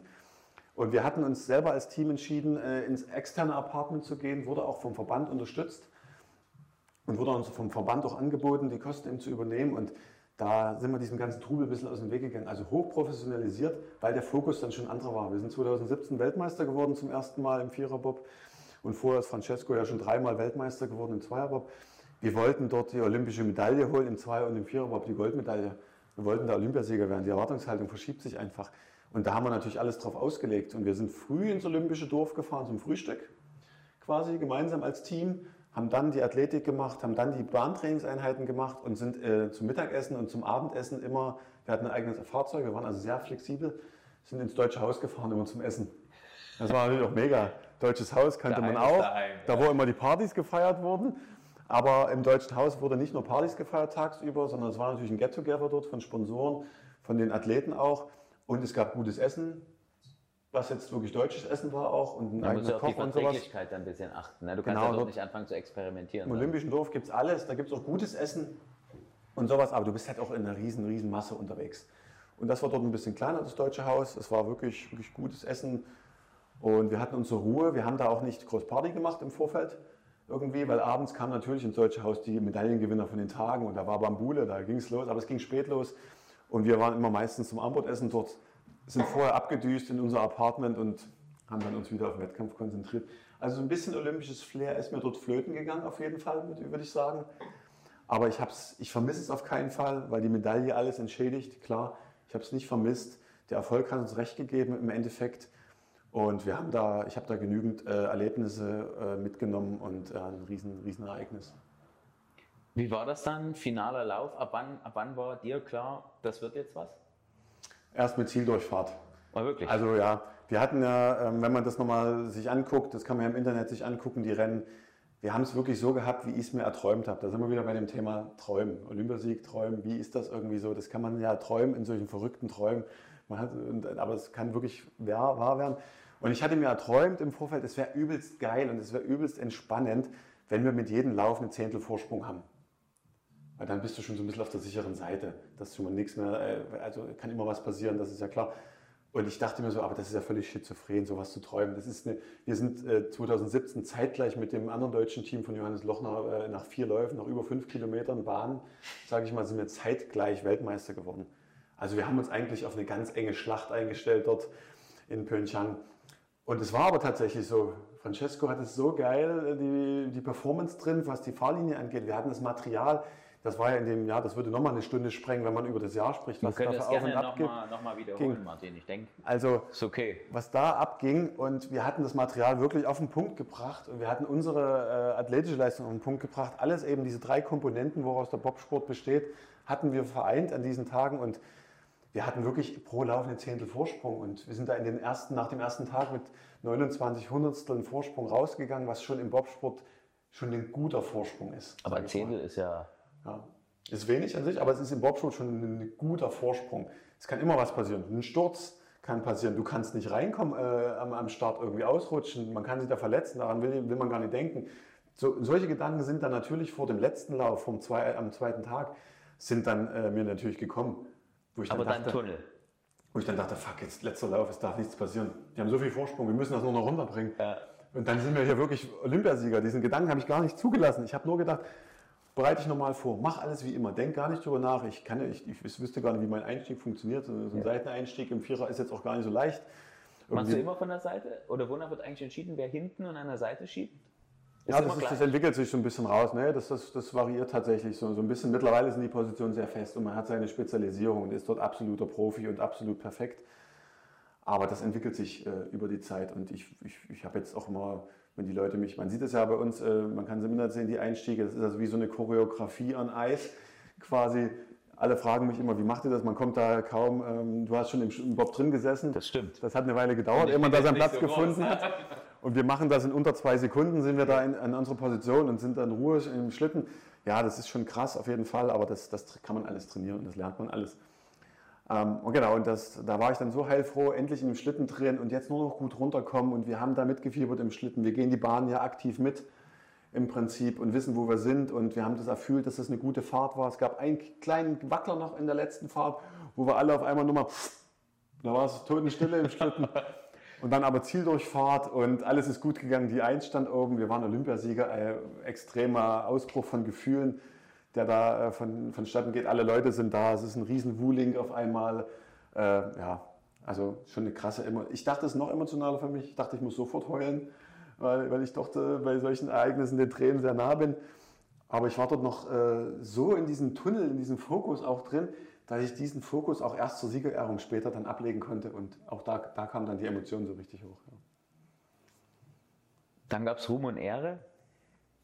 Jetzt äh, hat man ja aber von anderen Sportlern, zum Beispiel Boris Becker oder so, hat das mal erzählt, dass wenn du ganz oben auf dem Gipfel angekommen bist und in dem Moment dann auch realisierst, mehr ist jetzt nicht in meiner Laufbahn. Also Olympiasieger im Bobsport, mehr gibt es ja nicht. Ja. War das bei dir auch so, dass du dann, wenn das ein bisschen nachgelassen hast, dann dir das realisiert wurde und du so eine Art Loch danach gefallen bist? Oder gibt es das überhaupt oder erzählt man das nur dann im Nachgang für die Anekdote? Also es gibt sicherlich. Das kann ich mir schon gut vorstellen. Das kann ich mir auch sehr gut vorstellen, dass es da so ein Loch gibt. Wenn man natürlich die, die Olympischen Spiele als Karriereende sieht ähm, und danach wirklich sagt, okay, ich beende den Sport, weil dieser Sport ja das ganze Leben ausfüllt. Und bei uns, bei mir ja auch lange, ich mache das jetzt ja auch dann schon 24 Jahre. Ähm, und du, du, das füllt dich ja dann komplett aus und dann auf einmal kommt, geht das komplett weg. Also diese Phase habe ich ja auch noch vor mir, wie es dann ist, den Leistungssport zu beenden. Wie ist es danach? Diesen Schritt muss ich ja auch noch gehen im Prinzip. Und deshalb glaube ich, dass man da in ein großes Loch fallen kann, um dann neue Aufgaben und neue Motivationen zu finden. Das ist dann, da muss man gut vorbereitet sein, auf jeden Fall. Bei mir war es so, ähm, ich bin in kein großes Loch gefallen. So ein bisschen schon, klar, es ist auf einmal alles vorbei, du hast das Riesenziel erreicht. Aber bei uns geht es halt dann äh, Schlag auf Schlag geht's ja weiter. Das nächste Jahr stand ja schon wieder an mit dem Höhepunkt einer Weltmeisterschaft. Und ich wusste ja 2020, also jetzt dieses Jahr, waren dann die Heimweltmeisterschaften in Altenberg. Also Heimweltmeisterschaften tatsächlich vor der Haustür, hier Altenberg, 50 Kilometer weg von Dresden. Also da, äh, da war natürlich schon wieder der, der Fokus darauf ausgerichtet und Karriere wollte ich noch nicht beenden danach. Es ist natürlich auch sehr lukrativ, Olympiasieger äh, zu werden und es äh, gibt äh, nicht nur monetäre Entschädigungen, sondern auch im, im Nachgang dann, äh, die Sponsorenanfragen und sowas. Das fällt dann ein bisschen leichter. Man wird zu Interviews eingeladen, man kommt so ein bisschen rum. Also das ist dann schon, das ist schon angenehm, das ist schon cool. Und das will man natürlich dann noch machen. da, da, wenn man es kann, leistungsmäßig, alterstechnisch, dann, dann ist der Fokus da relativ schnell wieder eben auf den Leistungssport, dass man da weitermacht und äh, weiter erfolgreich sein will. Also du hast es gerade angesprochen, also es gibt natürlich Ruhm, Ehre, Anerkennung und dann einmal Olympiasieger und dann bist du finanziell durch. Hm. Oder wie muss ich mir das vorstellen? Ja, das wäre schön. Das ist auch, glaube ich, so in Weißrussland. Okay. Oder in, in anderen Ländern, die eben nicht so viele Olympiasieger haben. Da gibt es dann mal ein Haus und ein Grundstück und die Million wird dann überwiesen. Quasi äh, ist bei uns aber nicht so. Nein, leider nicht. Leider nicht, sage ich mal, sondern ähm, das ist noch sehr, sehr stiefmütterlich. Das könnte noch viel besser sein, was diese Entlohnung angeht. Äh, und deshalb ist dieser duale Weg ja auch wichtig, dass man was, was hat für die, für die Zukunft. Und deshalb gibt es auch diese Fördersysteme eben in, in Deutschland, äh, dass das da auch abgesichert ist. Und man, man kann mit dem Olympiasieg leider nicht äh, in Rente gehen.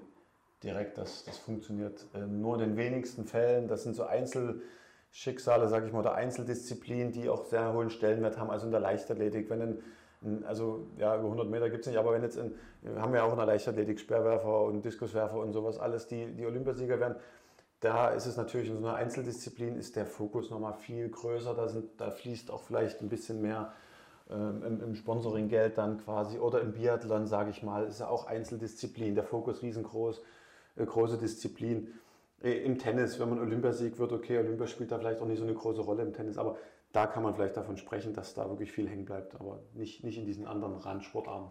Das bedeutet, es gibt jetzt nicht von der Bundesregierung oder so eine, eine Ausschreibung, wo du sagst, okay, Olympiagold gibt das und das, ein T-Service und äh, freies Grundstück der Wahl oder? Äh, nee.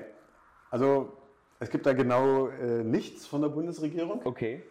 Wir, wir, sind dann, du bist dann, du kannst, also du erreichst mit, dem, mit, der, mit, der, mit der Olympiamedaille die höchste sportliche Auszeichnung der Bundesregierung, das ist das silberne Lorbeerblatt. Das wurde mir dann auch verliehen eben im Nachgang 2018. Das ist natürlich eine Riesenehre. Also beim vom Bundespräsidenten im Schloss Bellevue dort empfangen zu werden und dann diese höchste sportliche Auszeichnung, höher geht es nicht, mehr kann man nicht erreichen. Danach kommt dann nur noch ähm, das, das goldene Abzeichen Verdienstkreuz irgendwie. Ja. Da, da, musst du schon wirklich äh, unter Einsatz seines Lebens wahrscheinlich jemanden retten. Oder, also, was Großartiges leisten. Was Großartiges für die Gemeinschaft und für die Gemeinde auch leisten, was ja auch richtig ist und gut ist. Aber im Sport geht es bis zum Silber Lorbeerblatt, das habe ich erhalten. Das ist halt auch mega geil und mega krass gewesen. Aber monetär ist es eben da nicht hängen geblieben, sondern die Deutsche Sporthilfe, die schüttet in, in, in, in, eine Prämie aus, die ist ja auch bekannt, die kann man recherchieren, das sind 20.000 Euro zurzeit. Vielleicht wird es erhöht nächstes Jahr für die nächsten Olympischen Spiele, weil die müssen auch mit der Zeit gehen. Inflation geht auch an Sportler? Nicht vorbei, genau. Also 20.000 Euro gibt es von der Deutschen Sporthilfe äh, als Prämie für den Olympiasieg. Und die Deutsche Sporthilfe, muss man dazu sagen, ist also eine gemeinnützige Gesellschaft, die von Spendengeldern äh, quasi finanziert wird. Mittlerweile sind auch Bundes, fließen auch Bundesgelder rein, was gut ist, was wir alle gut finden, die Athleten, was auch der richtige Weg ist, weil nur dann kann auch Deutschland dahinter stehen, dass es Olympiasieger gibt. Da muss monetär auch ähm, viel mehr Power reingegeben werden. Ja, und die Sporthilfe fördert eben ja 4000 Athleten äh, in Deutschland ähm, mit, mit hohen Beträgen. Die haben, äh, also das Jahresbudget ist ein zweistelligen Millionenbetrag mittlerweile und das wächst auch zum Glück immer weiter an, sodass die Athleten äh, gut unterstützt und gefördert werden. Aber eben, es ist gemeinnützig und es muss auch immer wieder da sein, das Geld. Das, äh, es ist nicht selbstverständlich und deshalb sind wir da sehr dankbar, dass es die Deutsche Sporthilfe gibt und dass das äh, System so funktioniert. Die Deutsche Sporthilfe kompensiert dann quasi das, was du durch das hohe Trainings- und Leistungspensum quasi nicht erwirtschaften kannst und unterstützt dich dort, dass du trotzdem ja. sorgenfrei deinen Kühlschrank füllen kannst. Ähm, grob. Für, also in dem Moment, gerade für die Stellen, die nicht bei der Bundeswehr, bei der Bundespolizei oder beim Zoll oder bei der Landespolizei Klar, die sind, ja darüber ihre Vergütung. die sind da äh, abgesichert ganz gut, sage ich mal. Die Sporthilfe springt dann eher bei den Studenten ein und baut mit verschiedenen Förderbausteinen eben da so ein bisschen das zusammen, dass die Studenten sich jetzt nicht nur einen Nebenjob suchen müssen. Irgendwie. Also da ist das gut, aber auch viele andere Tools gibt es bei der Deutschen Sporthilfe mittlerweile, von Karriereförderungen, von Mentorenprogrammen, von ähm, ja, Foren, die, die äh, quasi abgehalten werden, wo man so ein bisschen Einblicke, Praktikas auch haben kann ins Berufsleben, wo man hin möchte und sowas. Also die Sporthilfe ist da wirklich allumfassend und kümmert sich auch vor allen Dingen darum, dass die Athleten äh, dann später was, was als, als Backup haben. Das ist ein guter Punkt. Ähm, Thema Netzwerk greift ja dann auch. Also du bist ja dann als, als Sportler klar eine schillernde Person und äh, bekannt und wahrscheinlich auch sehr beliebt. Trotz allem musst du ja dann irgendwann eine Karriere nach der Karriere machen. Also die wenigsten Sportarten kannst du ja das ganze Leben lang machen. Und dann gibt es ja vielleicht noch die, die dann ähm, vielleicht in den Trainerbereich gehen, aber Trainer wird es viel weniger als Sportler geben. Du hast dort viel richtig gemacht, zumindest aus dem, was ich so mitbekomme und was ich äh, selber sehe und was du mir erzählt hast. Glaubst du, es gibt aber Sachen, die man sich dort aktiv holen muss, die man selber angehen muss, die wichtig sind, dass man dann die Zeit danach, an die man vielleicht ja gar nicht denkt, nicht verpasst? Ja, also, also absolut. Das ist Eigeninitiative, das muss man in eigener Regie machen. Da quasi. Es gibt diese Tools eben von der Sporthilfe und von hoffentlich dem Umfeld, dass das dann, ähm, wenn man einen guten Mentor hat vielleicht oder wenn man in der Familie die, die Eltern natürlich sagen, bau dir was nebenbei auf. Mach was nach dem Sport. Ähm, du musst immer daran denken, du machst den Sport nicht dein Leben lang. Das geht in den allerwenigsten Fällen, das geht kaum. Danach kommen noch mal mindestens 30 Jahre, 40 Jahre Berufstätigkeit oder eben Zeit, wo man, wo man nicht von dem Geld aus dem Sport leben kann, sondern da muss äh, was anderes äh, gemacht werden. Und ähm, das ist absolute Eigeninitiative. Da muss man, da muss man sich selber, selber kümmern. Da muss man schauen, was man machen kann. Da ist natürlich einiges vorgegeben durch die Bundespolizei, sage ich mal. Da ist der Weg zur Polizei vorgegeben, zur Bundespolizei. Das muss man auch wollen.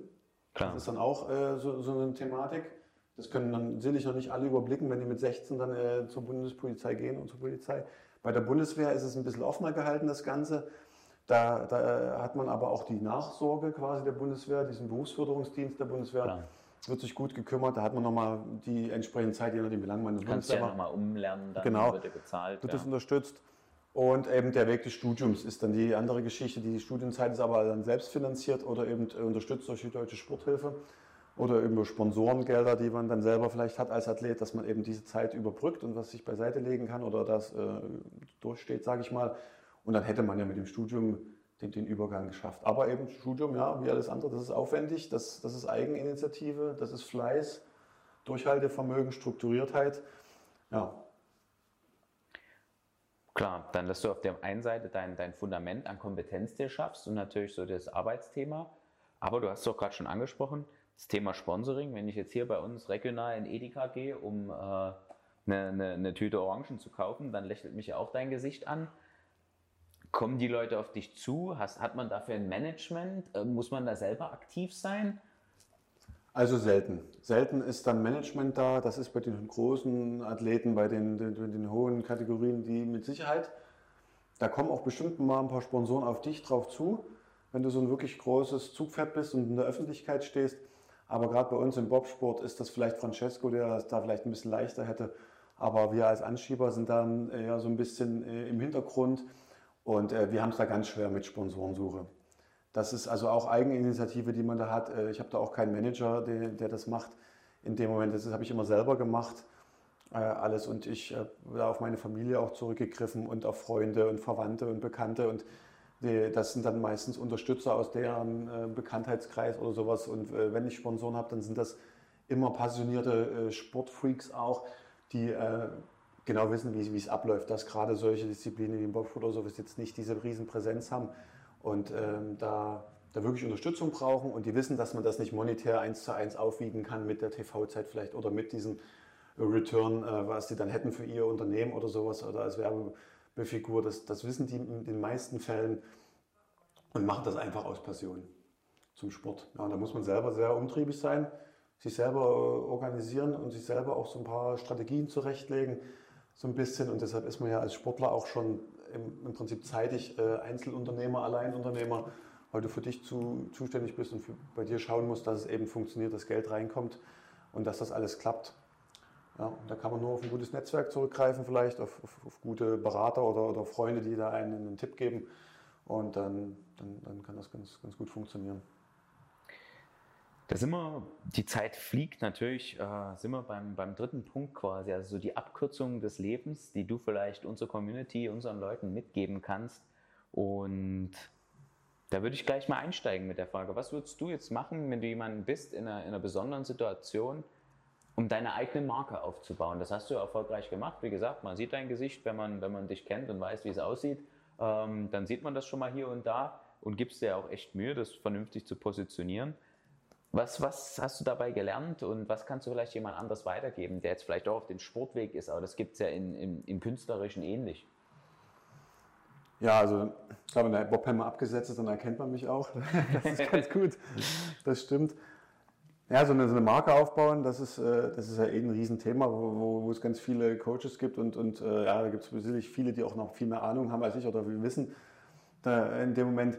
Aber es geht da einfach darum, sich seine Position zu suchen in der Gesellschaft und so ein bisschen ähm, das zu machen, worauf man dann Lust hätte im, im, Nachgang der Karriere vielleicht oder auch parallel schon in der, in der Karriere. Und da ist, ist, ist der Tipp natürlich, dass man, dass man bei sich bleibt. Ähm, dann, dann sich jetzt nicht über irgendwas überlegt, was man, was man, was sich jetzt nicht gut anfühlt oder sowas, sondern tatsächlich eben das macht, worauf man, worauf man Lust hat. Und wenn das nun eben der große öffentliche Auftritt ist, dann äh, muss man das, kann man das ja so positionieren heutzutage über die sozialen Medien, über die ganzen Geschichten der Presse und so, dann kann man das äh, so machen. Wenn man mehr im Hintergrund arbeitet, dann kann man auch das sich organisieren und, und positionieren. Das muss man für sich so ein bisschen dann eben rausfinden, seine, seinen, eigenen, seinen eigenen Weg den man da, da gehen möchte. Und sicherlich ist für einen Sportler erstmal leichter im Rampenlicht zu stehen, weil man das schon so ein bisschen gewohnt ist. Und das kann man dann auch forcieren. Ganz gut mit, mit verschiedenen Geschichten. Ja, das muss jeder für sich selber so ein bisschen, bisschen entscheiden. Um natürlich dir auch die Bühne zu geben, was willst du danach machen? Steht das schon fest? Ja, also wie gesagt, ich habe ja äh, studiert. Neben äh, dem äh, Sport, Diplom-Ingenieur Wasserwirtschaft bin ich. Also der Übergang ins Berufsleben wäre relativ einfach für mich, sage ich mal. Und ich habe jetzt auch schon ein paar Jahre äh, gearbeitet im Ingenieurbüro und mir so ein paar Erfahrungen gesammelt und dann tatsächlich jetzt feststellen müssen, dass es nicht das Richtige für mich ist. Dass ich da vielleicht, vielleicht doch nicht äh, zu Hause bin. im Ingenieurbüro, sondern ähm, lieber so selbstbestimmt, wie es halt jetzt auch als Sportler schon war, da ein bisschen mehr Freiheiten zu haben und dann äh, da ins Unternehmertum zu gehen und äh, sich nach, nach verschiedenen äh, Projekten zu richten und so ein bisschen da eben äh, auszutoben, sage ich mal. Das wird wahrscheinlich der Weg sein, den ich dann gehe. Ich will nochmal die Olympischen Spiele sehen 2022, also die zwei Jahre jetzt möchte ich noch den Sport weitermachen, auf einem hohen Niveau Vollgas geben, klar, aber nicht mehr völlig übertreiben, sondern auch parallel meine Projekte, mein Netzwerk vorantreiben, dass ich dann nicht in ein großes Loch falle, wenn ich meine Karriere beende 22, sondern dass ich danach sagen kann, okay, ich habe jetzt hier andere Projekte, in die ich meine ganze Passion reinstecken kann, die Leidenschaft und äh, die Power. Und da kommen natürlich äh, Leute auf mich zu, da werden so ein paar Projekte schon gestrickt, da muss man ein bisschen sortieren, was kann man machen, was funktioniert. Und das geht alles auch nur dann, wenn man eben genau das klar kommuniziert, diese Struktur auch dann äh, übernimmt und sagt, okay, ich will noch Sport machen, der Tag hat nur 24 Stunden, ich habe einen Teil für meinen Sport, ich kann so und so viel vielleicht noch machen. Und dann findet man da auch einen Weg äh, ins, ins Unternehmertum und in die Selbstständigkeit. Klar, also einen Tiger dann irgendwann in den Käfig zu pressen, ist, glaube ich, schwierig. Du hast ja so viel Eigenverantwortung und äh, klar, ne, Familie nebendran, noch äh, normaler Job, dann dort ein bisschen Engagement und dann trainierst du ja noch wie ein Verrückter. Das muss ja erstmal alles klappen. Führt mich auch zu einer Frage, die im Vornherein an mich herangetragen wurde. Du hast ja dann doppelt Dreifachbelastung auf einem Niveau, wie es nur ganz wenig Leute erfahren. Ja? Also ich habe ein duales Studium gemacht, da habe ich auch manchmal gedacht, ich habe Doppelbelastung, aber das ist ja Kindergarten dagegen. Was würdest du jemandem raten? Was, was macht man an Tagen? Was machst du an Tagen, wo du das Gefühl hast, irgendwie ist heute alles gegen mich? Mhm. Ja, das gibt es das gibt's tatsächlich. Das, das kommt wirklich vor, wenn man dann äh, merkt, okay, im Training läuft es nicht so richtig, die Familie bleibt ein bisschen äh, auf der Stelle und äh, gibt es dann äh, schlechte Stimmung aus der Familie so ein bisschen irgendwie und dann, dann läuft es auch vielleicht noch nicht so richtig in, in den Nebenprojekten oder im, im, Business quasi. Das sind auf jeden Fall schwere Momente. Da kommt man nur raus, wenn man wirklich von Tag zu Tag schaut in dem Moment. Ähm, da hilft diese Struktur natürlich wieder und man, man muss in dem Moment natürlich schauen, wie, wie strukturiert man das, seinen Tagesablauf und muss dann vielleicht das eine ein bisschen zurücknehmen wieder, vielleicht ein bisschen weniger im, im, im Unternehmertum machen sondern, und dann vielleicht ein bisschen mehr äh, trainieren oder sagen, okay, im Training oder läuft es auch nicht so gut, dann vielleicht ein bisschen mehr Familie in dem Moment wieder, das ein bisschen hochtreiben, ziehen, dass die sehen, okay, man, ist, man hat die Zeit, man ist da, dann wird eben am Wochenende ein Ausflug gemacht oder sowas oder dann wird mal am Samstag auch nicht trainiert, sondern dann wird am Samstag schon ein Ausflug gemacht oder sowas, dass dann man dann wieder die Zeit eben auch für die Familie hat.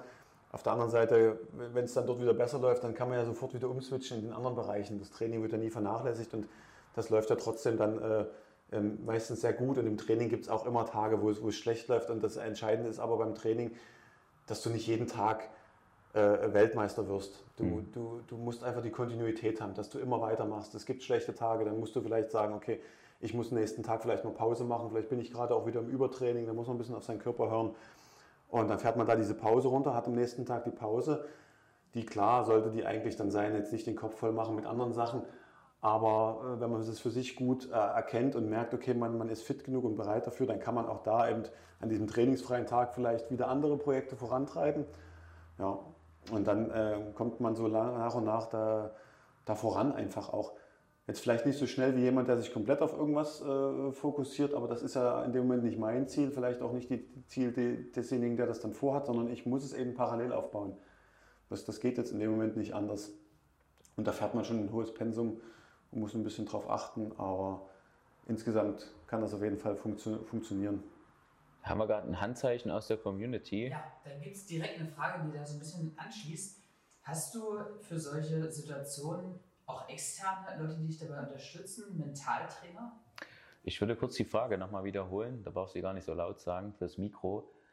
Wenn du sagst, okay, geht vielleicht von selber nicht, wirkst ja schon sehr tough, aber hast du trotzdem auch Leute in dem Umfeld, die dich dann pushen, auf die du konkret zugehst, also zum Beispiel Mentaltrainer oder so? Ähm, nee, habe ich nicht direkt. Also Mentaltrainer nicht. Ich hatte früher mal den Psychologen zur Rate bezogen, gerade als es mit der Leichtathletik schwieriger wurde hatte ich mich da mal in psychologische Hände begeben und mit, mit ihm mich ausgetauscht, was man da machen kann, weil das da wirklich auch eine schwere, lange, schwere Phase war, wenn die Erfolge einfach nicht kommen über eine lange Zeit. Ähm, da hatte ich, aber jetzt habe ich das äh, aktuell nicht. Jetzt ziehe ich viel Kraft und aus den Gesprächen mit, mit der Familie einfach. Weil dann weiß ich, auf welchem Weg ich bin. Wenn die schon feststellen, okay, es ist äh, wenig Zeit oder es ist zu eng, einfach, dann weiß ich, okay, ich übertreibe es gerade völlig und muss dann wieder ein bisschen zurückgeholt werden in der, in der Hinsicht. Also das äh, ist dann wichtig. Was ich vorhin noch dazu sagen wollte zu der Frage, ist halt diese Struktur, die Strukturiertheit, das ist ja das Entscheidende dann immer noch mit. Und das, das funktioniert im Großen, in dem Masterplan, den man hat, so ein bisschen im Hinterkopf. Vielleicht sollte man ihn auch aufschreiben oder man sollte ihn definitiv aufschreiben. Dann kann man sich ja schon strukturieren. Einmal das Große, das Jahr. Ich mache mir auch einen Jahresplan. Den Jahresplan verschicke ich auch an alle meine ähm, Trainer, an meine Sponsoren, an meine Kollegen, mit denen ich zu tun habe, sage ich mal. Dann wissen die, wann bin ich vom Bob überhaupt unterwegs, dass die gleich sagen können, okay, im Winter werden wir ihn jetzt nicht voll belasten, da gibt es äh, den Sport zu Vollgas zu 100 Prozent. Ähm, dann sieht auch meine Familie, meine Frau quasi, wann bin ich unterwegs. Das wird jetzt schon getaktet, dieser Jahresplan. Da weiß man, wie man alles einordnet. Urlaubsplanung kennt ja jeder, muss man sowieso auch machen im Unternehmen. ähm, und das läuft bei mir ein bisschen größer ab, dieser gesamte Jahresplan. Und danach wird das dann eingetaktet. Und das wird dann aber auch runtergebrochen auf die Wochen und auf die Tage dann jeweils. Also mache ich mir schon vor, an jedem Wochenende einen Plan, was in dieser Woche geht, was möglich ist. Das wird auch zur Arbeitszeit, also mit meinem Arbeitgeber war ich letztes, die letzten Jahre so verblieben, dass ich das dann auch äh, rumgeschickt habe an meinen Arbeitgeber, dass der einfach wusste, wann trainiere ich, wann bin ich auf Arbeit, dass der weiß, wann, wann er auf mich zugreifen kann einfach. Also es ist jetzt viel Planung, viel ja, Strategie. Viel Klingt vielleicht übelst verrückt, äh, so, so, so zu krass strukturiert zu sein, aber, aber ich glaube, das kann man in dem Moment nicht äh, zu strukturiert sein. Ich glaube, das ist ganz wichtig, dass man das auch im Unternehmen und als Unternehmer oder in allen Bereichen eben äh, hat einfach. Und selbst wenn man seine Freizeit vielleicht plant, so ein bisschen, okay, morgen gehe ich Skateboarden, übermorgen ja. klettern oder sowas, sollte man vielleicht auch planen, weil alles kann man auch nicht machen.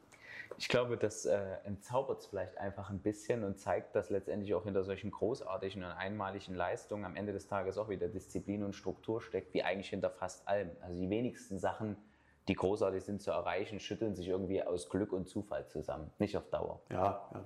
Es gibt ein paar, die das schaffen vielleicht und das ist auch das Thema dann wieder Freiheit und Selbstbestimmtheit. Die hat man dann zwar klar, aber im Prinzip äh, Arbeit lebt man ja trotzdem nach einem Plan. Manche bewusst und manche unbewusst. Apropos Thema unbewusst. Was würdest du einem heute jungen Menschen raten, der sagt, für mich ist Sport mein Leben, ich möchte vielleicht auch Profisportler werden, ob jetzt im Bob, Leichtathletik oder woanders. Gibt es vielleicht so den einen Ratschlag, den du ihm mitgeben möchtest? Also der Ratschlag wäre auf jeden Fall im Plan B sich äh, bereit zu halten. Man sollte schon schauen, man sollte schon schauen, was macht man danach, was kann man danach machen. Und ich würde mir immer, der, der, der Rat, ich würde immer noch ähm, Rat holen, auch auf jeden Fall. Sei es als Mentor, vielleicht kann man sich wirklich jemanden suchen, der dort ist. Das ist ja immer das Thema Mentor. Man will dorthin, wo, wo der andere vielleicht schon ist. Das kann ein guter Mentor sein. Aber vielleicht auch äh, Mentor in der Familie. Also die Gespräche mit den eigenen Eltern sind, ist, da, ist da ganz, ganz wichtig, um einfach diesen Plan zu fassen, was man machen kann. Äh, da, da, sollte man sich als junger Athlet vor allen Dingen auch Hilfe holen, weil man kann das, glaube ich, nicht überblicken. Wie lange macht man es, was ist danach noch, äh, was steht danach überhaupt noch an? Also das, das ist schon ganz, ganz wichtig da. Und ich, ich bin total begeistert von allen Athleten, die in jungen Jahren schon einen riesen Plan haben und wissen, was sie machen und das dann schon strukturieren. Das hätte ich mir auch gewünscht, dass ich gewusst hätte in der 10. Klasse, wie es, wie es weitergeht, was ich, was ich dann später mal mache und in welche Richtung. Dann hätte man das noch, noch, noch viel besser äh, planen können, alles strukturieren einfach, ja. Also das ist so der, dieser große Tipp, Rat holen, Mentor vielleicht, Gespräche. Knüpft das daran an, was ist die wichtigste Eigenschaft im Leben? Die wichtigste Eigenschaft? Meiner Meinung nach. Ja. Meiner, ja, das ist, das ist ja bei jedem was anderes auf jeden Fall. Meiner Meinung nach, die wichtigste Eigenschaft im Leben sollte schon auch sein, äh, seine Ziele zu verfolgen äh, und dann kollegial da, danach zu streben einfach vielleicht nicht viel rechts und links gucken, aber auch jetzt niemanden da runterfallen lassen oder sowas. Es geht immer auch nur, nur gemeinsam im Prinzip, ja.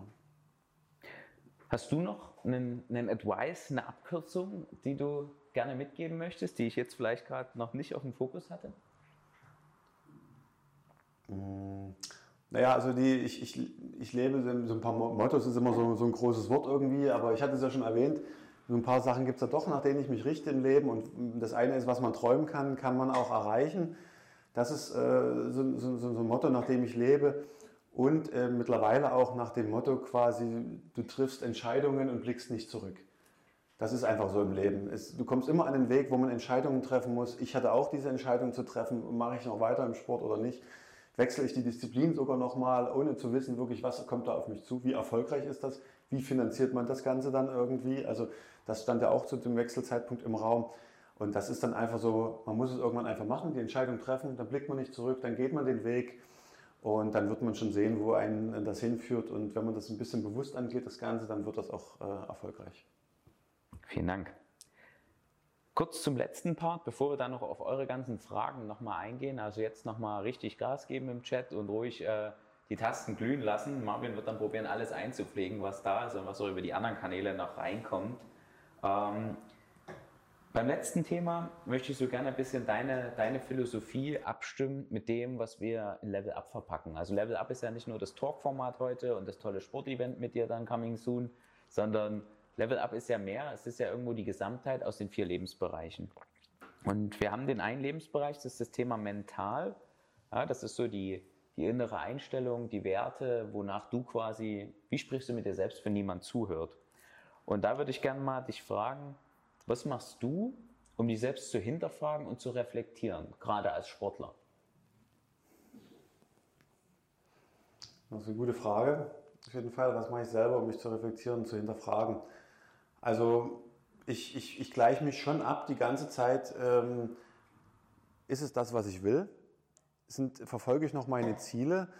Ähm, bin ich jetzt in einem Hamsterrad, was mich vielleicht in die falsche Richtung führt oder sowas? Also ähm, kastei ich mich zu doll irgendwie, bin nicht mehr so richtig frei, kann nicht mehr die Entscheidungen selber treffen. Ähm, das, das gleiche ich schon ab mit mir äh, im Hintergrund auf jeden Fall. Wie machst du es konkret? Kannst du das ausdrücken? Das ist, ähm, ich, weiß, ich weiß nicht, ob es das, da kannst du mir vielleicht mehr, mehr sogar helfen, ob es da eine, eine, Strategie gibt, ob es da eine Taktik gibt. Bei mir ist es so, würde ich sagen, das sind so, das sind so Momente, wo ich einfach nur in die, in die Leere starre irgendwie. Da sitze ich im Büro bei mir vielleicht und gucke an die leere Wand und gleich das ab, da sitze ich vielleicht aber auch äh, am Essenstisch gerade oder sowas oder, oder bin im Training. Äh, Im Training passiert sowas auch häufig muss ich meinem gestehen, wenn ich jetzt gerade auf dem, auf dem Ergometer mich erwärme oder irgend sowas und da keine Musik kommt oder sowas, dann schweifen die Gedanken schon. Die schweifen um den Trainingsinhalt, klar, die schweifen aber dann auch ab. In, in, dann in dem Moment gleiche ich das wahrscheinlich ab. Ja. Durch die Monotonie, ja. Okay. Und wenn du sagst, das ist vielleicht mal nicht so, wie gehst du mit dir selbst ins Gericht? Ähm, ja, das ist vor allen Dingen bei solchen Themen, äh, die, ist, ist, ist, das die Sache, wenn, wenn ich wieder, wenn, wenn man mal krank wird, irgendwie vielleicht, irgendwie einen Infekt sich reinholt, weil die Belastung zu hoch ist oder sowas, oder eine Verletzung tatsächlich hoch, hoch ist, da ist, dann gehe ich mit mir äh, absolut ins Gericht, dann, dann merke ich, okay, ich bin gesund, jetzt will ich wieder trainieren. Dann sage ich aber, äh, nee, nee, warte mal, du hast noch nicht genug ausgeruht dich eigentlich und das könnte jetzt gefährlich sein und da warte ich mittlerweile tatsächlich einen Tag länger. Und da gehe ich mit mir wirklich ernst ins Gericht und muss wirklich mich bremsen. Dann, dann quasi. Und dann, wenn ich es dann doch mal mache, das kommt tatsächlich noch vor, dass ich jetzt, okay, äh, zu früh anfange oder das übertreibe einfach. Äh, und da sage ich mir, ey, jetzt hast du schon wieder gemacht. das ist wieder passiert. Du, du, du, dann ist es aber nicht so, dass ich es permanent mache, sondern ist es mal kurz. Und dann, dann fahre ich mich da zurück und dann weiß ich, man ist halt älter geworden einfach. Man, man fährt sich dann zurück und, und sagt dann einfach, okay, es geht auch, wenn ich heute nicht Vollgas gebe. Es geht auch, wenn ich kürzer trete und dafür geht es den nächsten Tag umso besser. Der Erfahrungstopf ist einfach voller. Ja, ja. Ja. Führt mich zur gegenüberliegenden Gewichtung, das Thema sozial, Umgang mit anderen. Und das ist ja, glaube ich, bei dir, gerade jetzt als ähm, Berühmtheit, als äh, Celebrity, nochmal ein ganz anderes Thema. Also du wirst ja schon auf der Straße und so wahrscheinlich auch wahrgenommen und ich denke mal, mit so einer starken öffentlichen Positionierung zieht man auch mehr Menschen an. Wie selektierst du da? Ja, also das ist zum Glück noch nicht so extrem, wie man sich das vielleicht vorstellt bei irgendwelchen anderen Prominenten, dass ich groß erkannt werde. Es kommt durchaus vor, klar. Vor allen Dingen in, in, in den Bereichen, wo man öfters unterwegs ist oder in, in, den engeren Kreisen, da kommt das schon vor, auf jeden Fall. Ja, und die, die, die, wenn, wenn Leute auf mich, mich zukommen und da Anfragen stellen und sowas, also das mittlerweile kenne ich, kenn ich meinen Wert ganz gut. Und ich mache nicht mehr alles, was, was angefragt wird. Und ich sage das dann auch nach außen. Ich kommuniziere es ganz klar. Okay, okay, wenn wir das machen, zwei Stunden Fotoshooting oder irgend sowas, dann äh, brauche ich äh, die und die Summe oder das und das brauche ich als Gegenleistung irgendwie. Dann hat es einen Preis. Und das ist ein übelst schwerer Weg, dieses, das zu definieren und da seinen Wert zu finden, so ein bisschen. Aber mittlerweile bin ich da auch ein bisschen abgekühlt abgekühlter, weil ich dann sage, okay, dann wenn es jetzt das nicht ich, dann ist es das nicht. Dann habe ich die, die zwei, drei Stunden für irgendwas anderes. Absolut. Für eine andere Zeit. Also das, so wird das einfach, einfach gemacht. Ja, Leute, die mit mir äh, Projekte anfangen, da äh, reinzusteigen und die, die durchzublicken, was deren äh, wirkliche Ziele sind, das ist immer schwer. Das, da will ich mich jetzt nicht rausnehmen, dass ich da der übste Perfektionist bin, äh, alle Leute zu durchblicken. Das schaffe ich mit Sicherheit nicht. Dann kommt das aber über die, die, Zeit, wenn man jetzt sich öfters trifft und sich öfters unterhält oder sich auch Meinungen, ich hole mir viele Meinungen von außen ran einfach und, und spreche mit vielen Leuten. Ich, ich kommuniziere sehr offen, ich spreche mit vielen sehr offen darüber und dadurch kriege ich aber auch viel Feedback und viel Information wieder und dann gleiche ich das wieder wie mal in einer Stunde, wo ich war, eine Stunde zu viel, wenn ich mal wieder zehn Minuten an die Wand gucke, irgendwie, dann gleiche ich das schon wieder ab und dann weiß ich, okay, ist es wirklich was, ist es jemand für mich oder, oder äh, lasse ich es sein. Also bei Martin müsste über den Wandmoment drüber kommen, um dann in den Inner Circle zu kommen. Welche Rolle nimmst du im Team ein? Also jetzt nicht der Anschieber, ne? Ja, also, also ich bin ein Teamplayer, absolut. Das, das, das, das liebe ich, das finde ich gut. Wo ich erst Individualsportler war, jetzt dann doch im Team bin und wir aber eigentlich auch für uns ein bisschen arbeiten, gucken müssen, dass wir leistungsfähig sind. Aber ich bin gerne Teamplayer und ich finde es gut, ein Team um sich zu haben.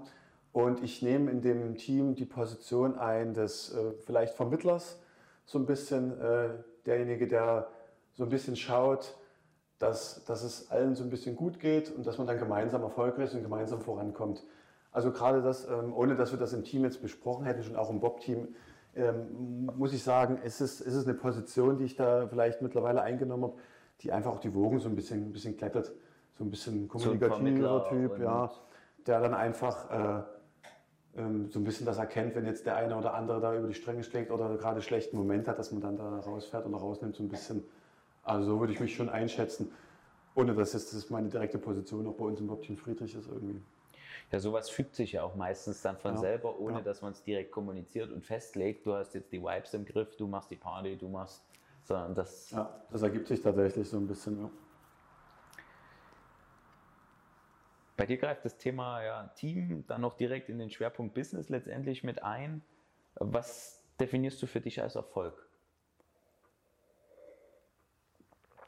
Also im Sport ist der Erfolg definiert natürlich relativ einfach durch den ersten Platz, den er erreicht.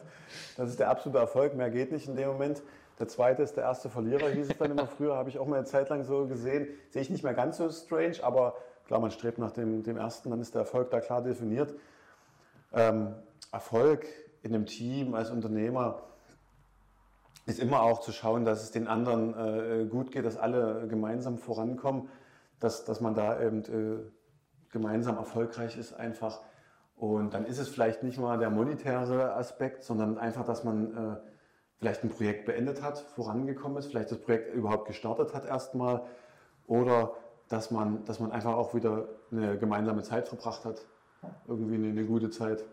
Das kann dann auch ein Erfolg schon sein in, in dem Moment.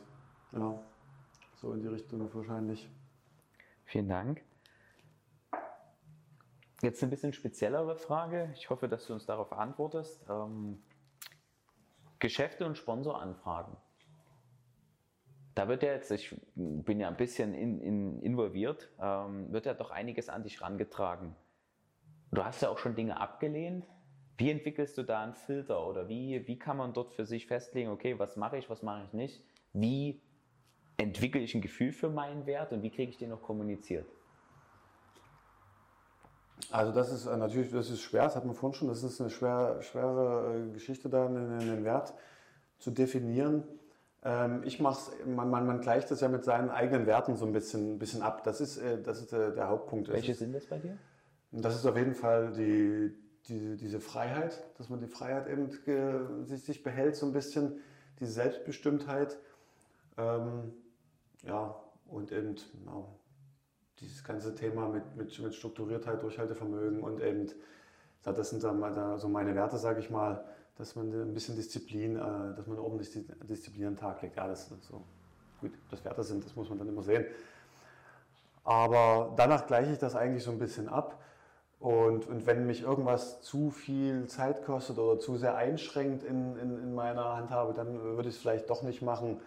Äh, außer ich brauche es in dem Moment, vielleicht ist es was, was, was, was viel Geld bringt oder sowas und dann, dann, dann beiße ich vielleicht in den sauren Apfel, weil ich es gerade benötige oder weil wir es brauchen als Familie irgendwie, dann, dann ist das eben so. Aber ansonsten äh, stelle ich da den, den, den, Wert, den, den Werten hinten an einfach die, die Geschichte. Und wenn es nicht passt, dann, dann passt es einfach nicht. Und auch menschlich muss es eben, eben passen. Einfach untereinander, dann, wenn man da Projekte angeht. Genau. Ich weiß nicht, du kannst die Frage auch nochmal, wenn du noch mehr, irgendwie, wenn ich noch nicht detailliert genug war, kann man das nochmal anfassen, aber. Äh, das, das, die, die Antwort passt ja zu deiner Person. Also, ne, wenn du sagst, okay, alles hat einen Preis, jeder Mensch hat auch irgendwo seinen Preis, ne, und du sagst halt, okay, entweder trifft es das in dem Moment, das ist mir wert, oder halt eben auch nicht. Und wenn die Freiheit eingeschränkt wird, dann wird es schnell kritisch. Ich muss es mir auch immer, immer vorstellen können. Also ja. gerade im Unternehmertum ist es jetzt, wenn ich, wenn ich das nicht kenne und mir das nicht vorstellen kann oder sowas, dann bin ich ja auch nicht der richtige Partner in dem Moment. Dann, dann, dann wird es auch, äh, wenn ich schon gar nicht weiß, wo mein Platz ist oder ich nicht weiß, wie ich helfen kann an irgendeiner Stelle, dann, dann funktioniert es auch wieder nicht. Weil nur dabei zu sein, des Dabeiseins wegen ist dann vielleicht auch äh, auf Dauer nicht so das gilt nur bei Olympia. zielführend. ja, genau. Okay, letzter Bereich ist dann natürlich dem gegenüber Business, haben wir das Thema Gesundheit, weil Erfolg bringt ja nur was, wenn du ihn auch leben kannst. Gesundheit, ganz pragmatisch, ist ja bei dir ein Riesenfeld und äh, als Sportler ja, die Existenz, wenn man so möchte. Ja. Wie achtest du auf dich und was sind so Signale, wo du sagst, daran mache ich fest, ob ich unterwegs bin in einem Maß, was mein Körper kann oder vielleicht auch nicht mehr? Also das ist ein großer Punkt, das ist ein wichtiger Punkt, die Gesundheit auf jeden Fall. Das hat ja ganz viele Aspekte gerade als Sportler. Also da gehe ich, ich würde erstmal auf die, vielleicht darauf eingehen, wie ich das selber erkenne. Ich bin mittlerweile, ich bin ein Typ, der, der sehr auf seinen Körper mittlerweile hört und äh, der Körper sendet auch gute Signale bei mir, gutes Feedback.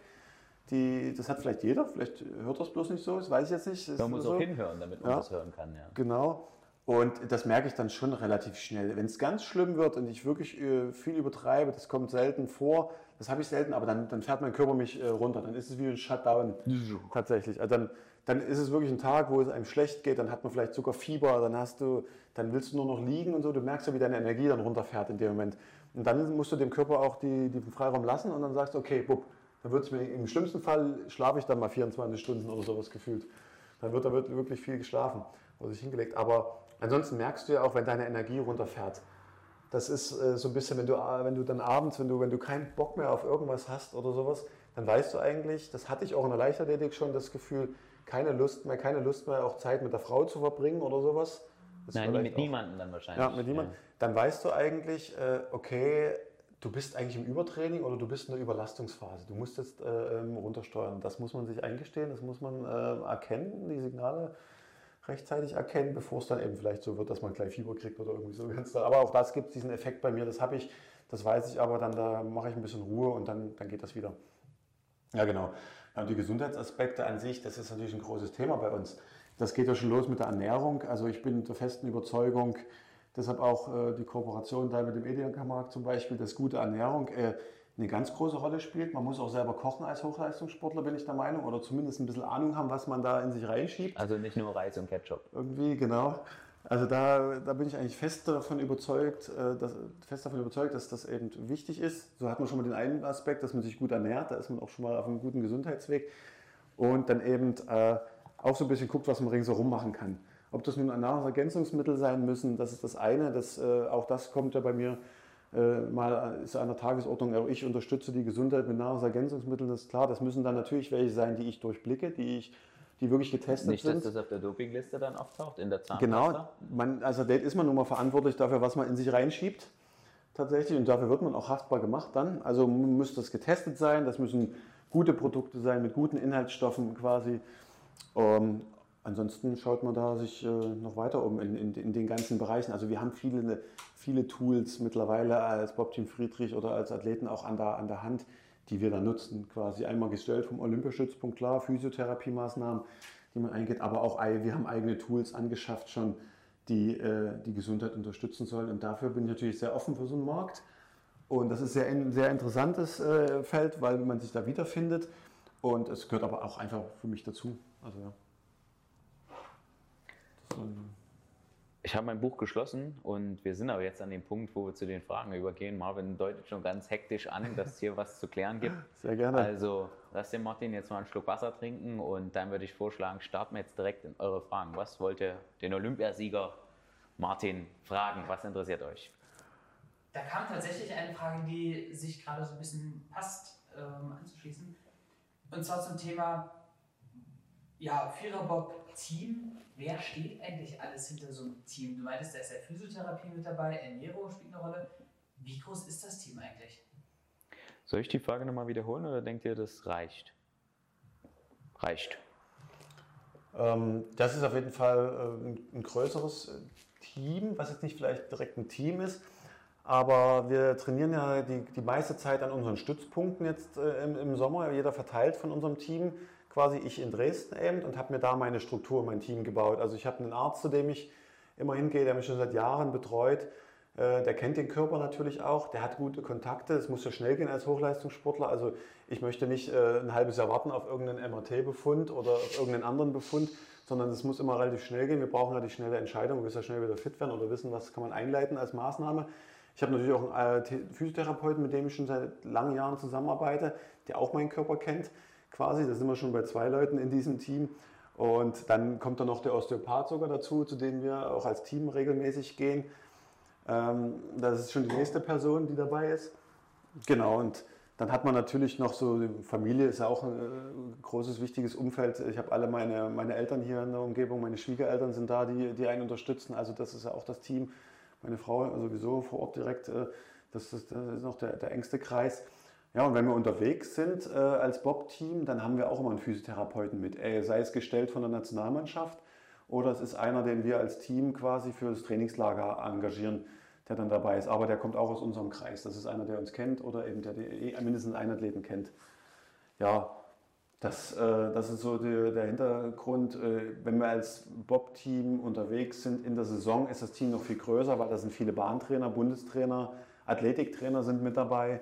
Da sind äh, Mechaniker noch zwei dabei für die groben Sachen tatsächlich. Es ist ein Arzt dabei, Physiotherapeut.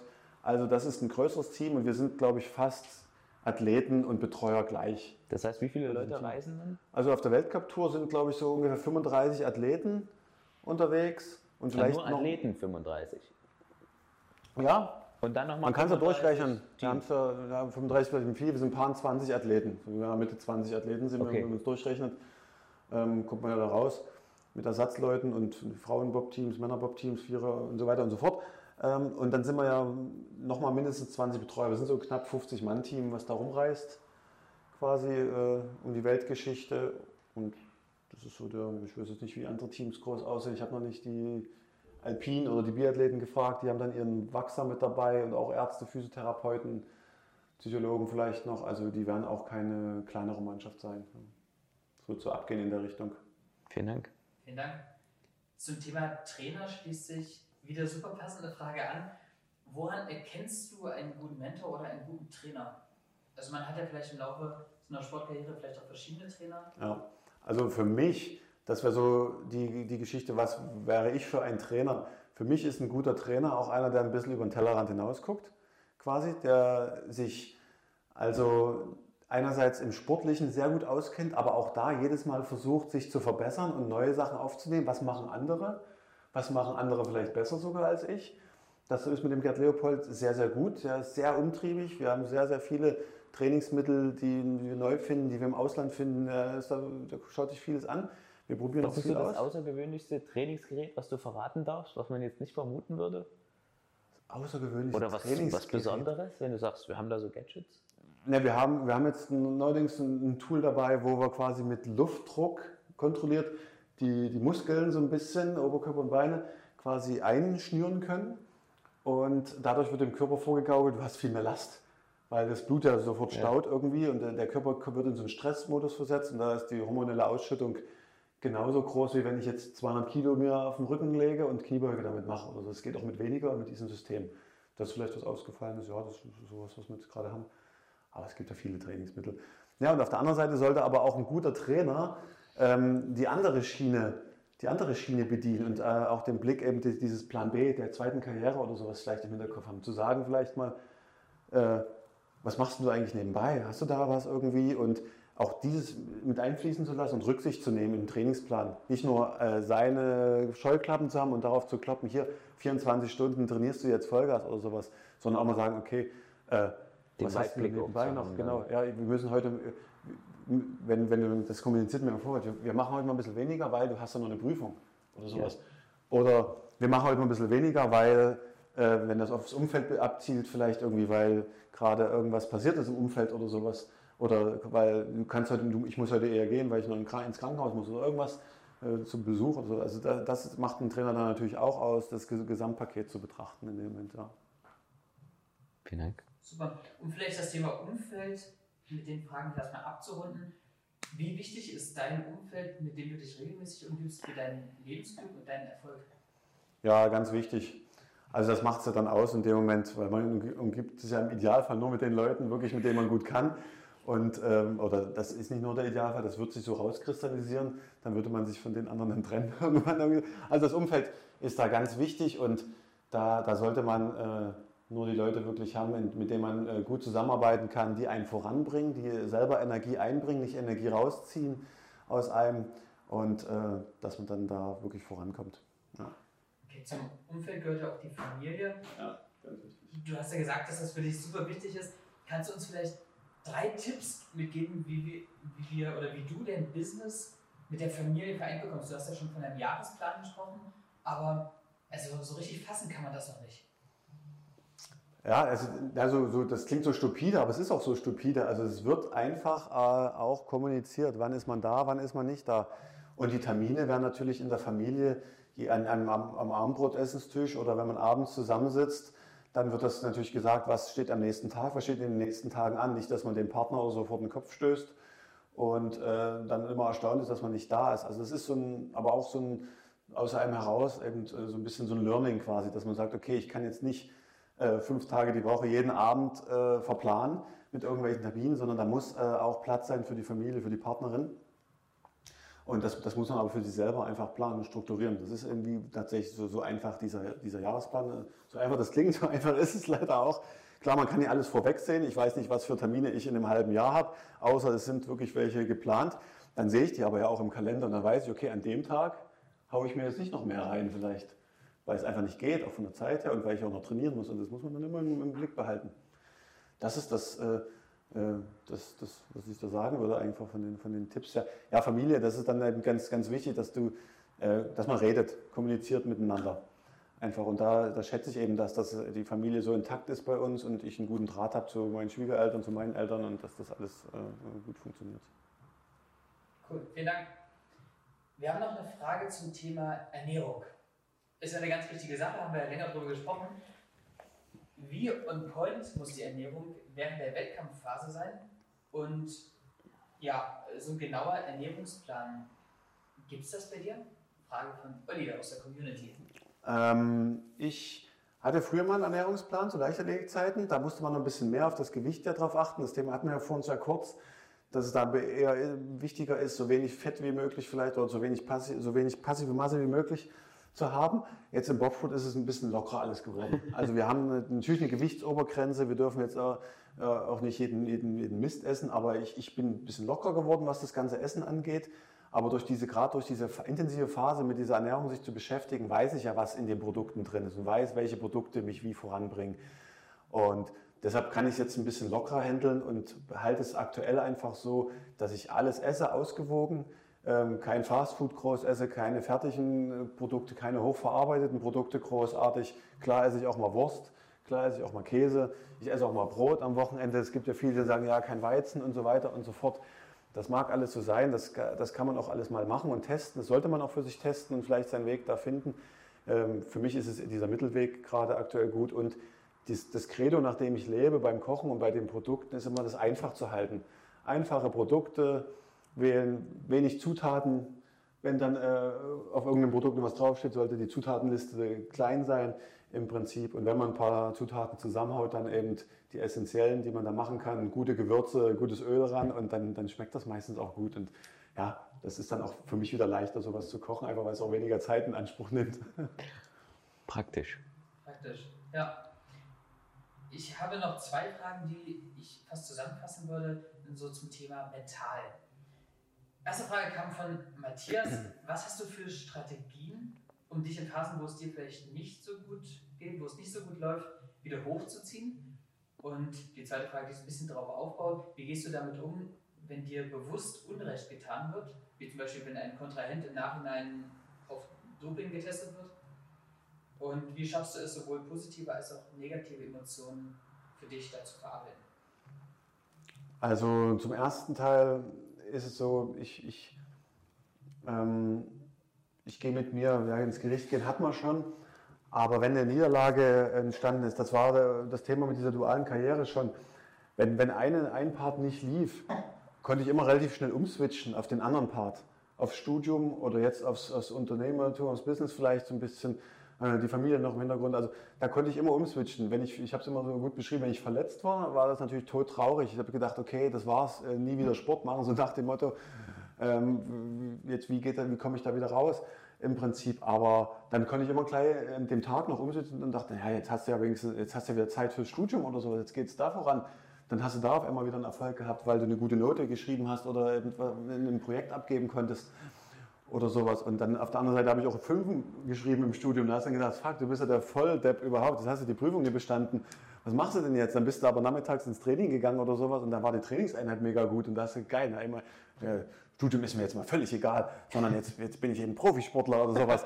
Also da, da hat man dann natürlich, das ist so ein Rettungsanker, den man da sich so ein bisschen baut. Das, da, da hangelt man sich so ein bisschen lang und das hilft extrem, aber das, das Wichtige ist eben diese Motivation, ist beim Sportler, ist bei mir relativ einfach immer hochzuhalten, weil ich eben nach diesem Erfolg strebe. Und das, das rette ich ja dann auch im, im, Business über, dass ich da äh, erfolgreich sein möchte. Und dann habe ich mal eine schlechte Phase, aber ich komme da relativ schnell wieder raus. Äh, irgendwie, das ist, äh, bin dann immer relativ gut und schnell motiviert. Diese Ungerechtigkeiten, ähm, Doping ist das eine, klar, da, da hofft, baut man immer drauf, dass die dann irgendwann erwischt werden, die Sünder, und dann äh, sind die dann wieder weg. Und ähm, klar hat er dir die Medaille vielleicht geklaut in dem Moment, was zum Glück jetzt noch nicht bei uns so vorkam. Irgendwie oder ohne dass ich es wüsste. Also es kam natürlich auch schon vor, aber da war ich jetzt nicht so involviert. Ähm, das ist dann immer so eine Momentaufnahme. Da äh, drin kann, ja, das, das, das, der Moment ist natürlich weg. Das ist mega, mega, mega bitter. Das kann man äh, nicht wiederholen, sozusagen. Man muss dann nur probieren zu kämpfen, dass man das dann nochmal wiederbekommt, diesen Moment äh, vielleicht an anderer Stelle. Ähm, ich hatte auch diese Ungerechtigkeiten schon, wenn man trotz guter Leistung jetzt im, äh, zum Beispiel nicht im Zweierbob den, den, den Höhepunkt fährt. Also wir sind alle auf einem hohen Niveau, aber irgendwann muss Francesco sich entscheiden, wer fährt diesen Zweierbob oder wer fährt im Viererbob mit. Und wenn man dann natürlich vor so einen Kopf gestoßen wird und gesagt wird, nee, jetzt fährt der andere und du hast vielleicht gedacht, okay, man kann das machen, da ist man schon erstmal niedergeschmettert und hinterfragt das Ganze dann auch. Aber wie gesagt, dann switcht man wieder um und dann ist man dafür nicht im Zweierbob dabei, aber vielleicht im Viererbob.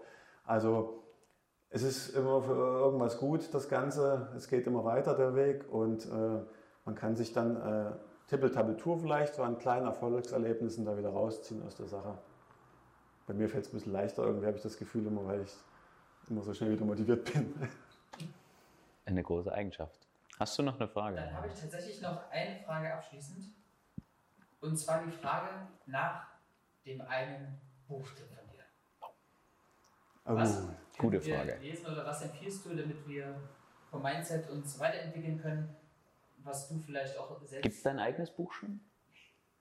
Ähm, naja, ich habe meine Diplomarbeit als Buch bezeichnet, aber die ist, dann, die ist dann doch sehr, sehr spezifisch. Also man soll ja im Leben ein Buch schreiben und so weiter und so fort, einen Baum pflanzen, ein Haus bauen und ein Kind in die Welt setzen und äh, ja, Buch schreiben hätte ich damit absolviert mit der Diplomarbeit. Aber es ist natürlich ein Buch, was jetzt nicht jedem zuträglich ist. Ähm, ja, ich, ich lese viel zu selten. Ich würde gerne mehr lesen, habe ich leider nicht die Zeit dazu immer und die Power, dann schlafe ich mal gleich ein oder so, wenn ich so mal ein paar Seiten lese. Das ist halt wirklich, das ist wirklich ein Manko. Was ich gelesen habe und was ich sehr, ähm, was mich beeindruckt hatte, war von Andrew Agassi die äh, Biografie Open nennt, nennt sie sich. Und da führt er auch durch diese Höhen und Tiefen von dem Sportler, von dem äh, Tennisprofi ist er Andrew Agassi gewesen und bei denen, das war mir nie so bewusst, bei denen ist dieser Moment noch so noch krasser. Die sind dann in der einen Moment, beherrschen die ihren Gegner, sind auf der Höhe überhaupt, machen jeden Punkt irgendwie. Und im nächsten Moment ähm, hat der andere eine Höhe, der andere, der Gegner irgendwie einen Hochmoment oder man selber fängt irgendwie an zu zweifeln und fällt ins Loch. Das ganze Spiel ist auf einmal nichts mehr wert irgendwie. Man kann den Schläger kaum mehr halten irgendwie. Und er führt dadurch diese Wellen nicht nur in dem Spiel, sondern auch in seinem Leben, was er sehr bewegt ist und weil er auch ein Lebetyp war. Äh, das hat mich dann schon, äh, fand ich schon cool. Das hat so einen Einblick gegeben in diese, in diese Denkweise von Sportlern, in der man sich selber ja auch immer wieder findet, so ein bisschen. Einmal total jubelnd und dann wieder zu Tode betrübt, weil man verletzt ist, weil irgendwas nicht so geklappt hat. Also das hatte, das fand ich, äh, das hat mich so ein bisschen geprägt auf jeden Fall. Es hat mich auch einfach interessiert, weil mich ja Sport auch interessiert und den Einblick. Ja. Das ist so mein Buchtipp vielleicht. Danke dafür.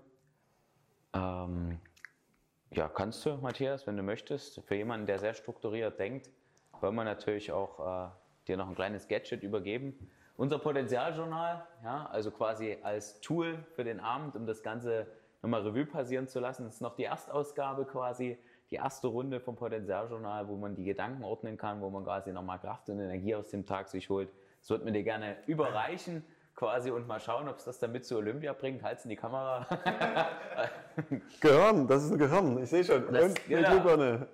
Genau, auf jeden Fall. Ähm, ja, jetzt der Abend neigt sich ja dem Ende zwischen Elbe und Semperober, Club Kobalt. Vielen Dank, Picado Unternehmensfotografie. Danke, dass ihr den den videografischen Teil hier macht, uns unterstützt und das Format dann hochladet am Ende des Tages.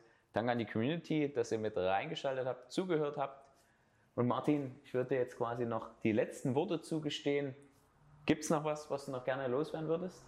Ähm, ja, vielen Dank, dass ich da sein durfte. Es hat mir sehr großen Spaß gemacht, hier mal was zu präsentieren. Ich bin gespannt, wie das Feedback ist in der Community, ähm, die Einblicke, die ich geben konnte. Also das kann man jederzeit wieder haben. Also ihr könnt mich auch einladen da draußen. Ich stehe auch bereit für Vorträge quasi in, in, in größeren Unternehmensrunden oder auch kleineren, also Interviewrunden, so wie hier in diesem Segment oder Afterwork-Runden in Unternehmen. Das kann man alles äh, machen. Das ist, glaube ich, sehr interessant, was ich schon durchlebt habe und was ich erzählen kann. Da kann man hier immer einen Mehrwert draus ziehen.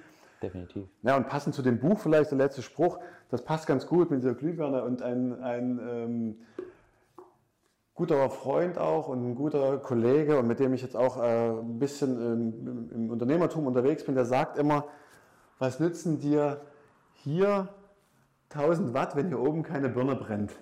Also das ist vielleicht noch so ein Tipp, dass man seinen Kopf immer anschalten sollte und ja, jetzt äh, wäre das vielleicht das Abschlusswort. Kopf einschalten und Power geben.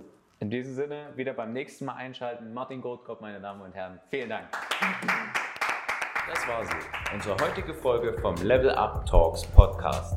Danke fürs Reinschalten. Und wenn du mehr über uns und unsere Veranstaltungen erfahren möchtest, besuche uns gerne auf unserer Homepage www.duhastpotenzial.de.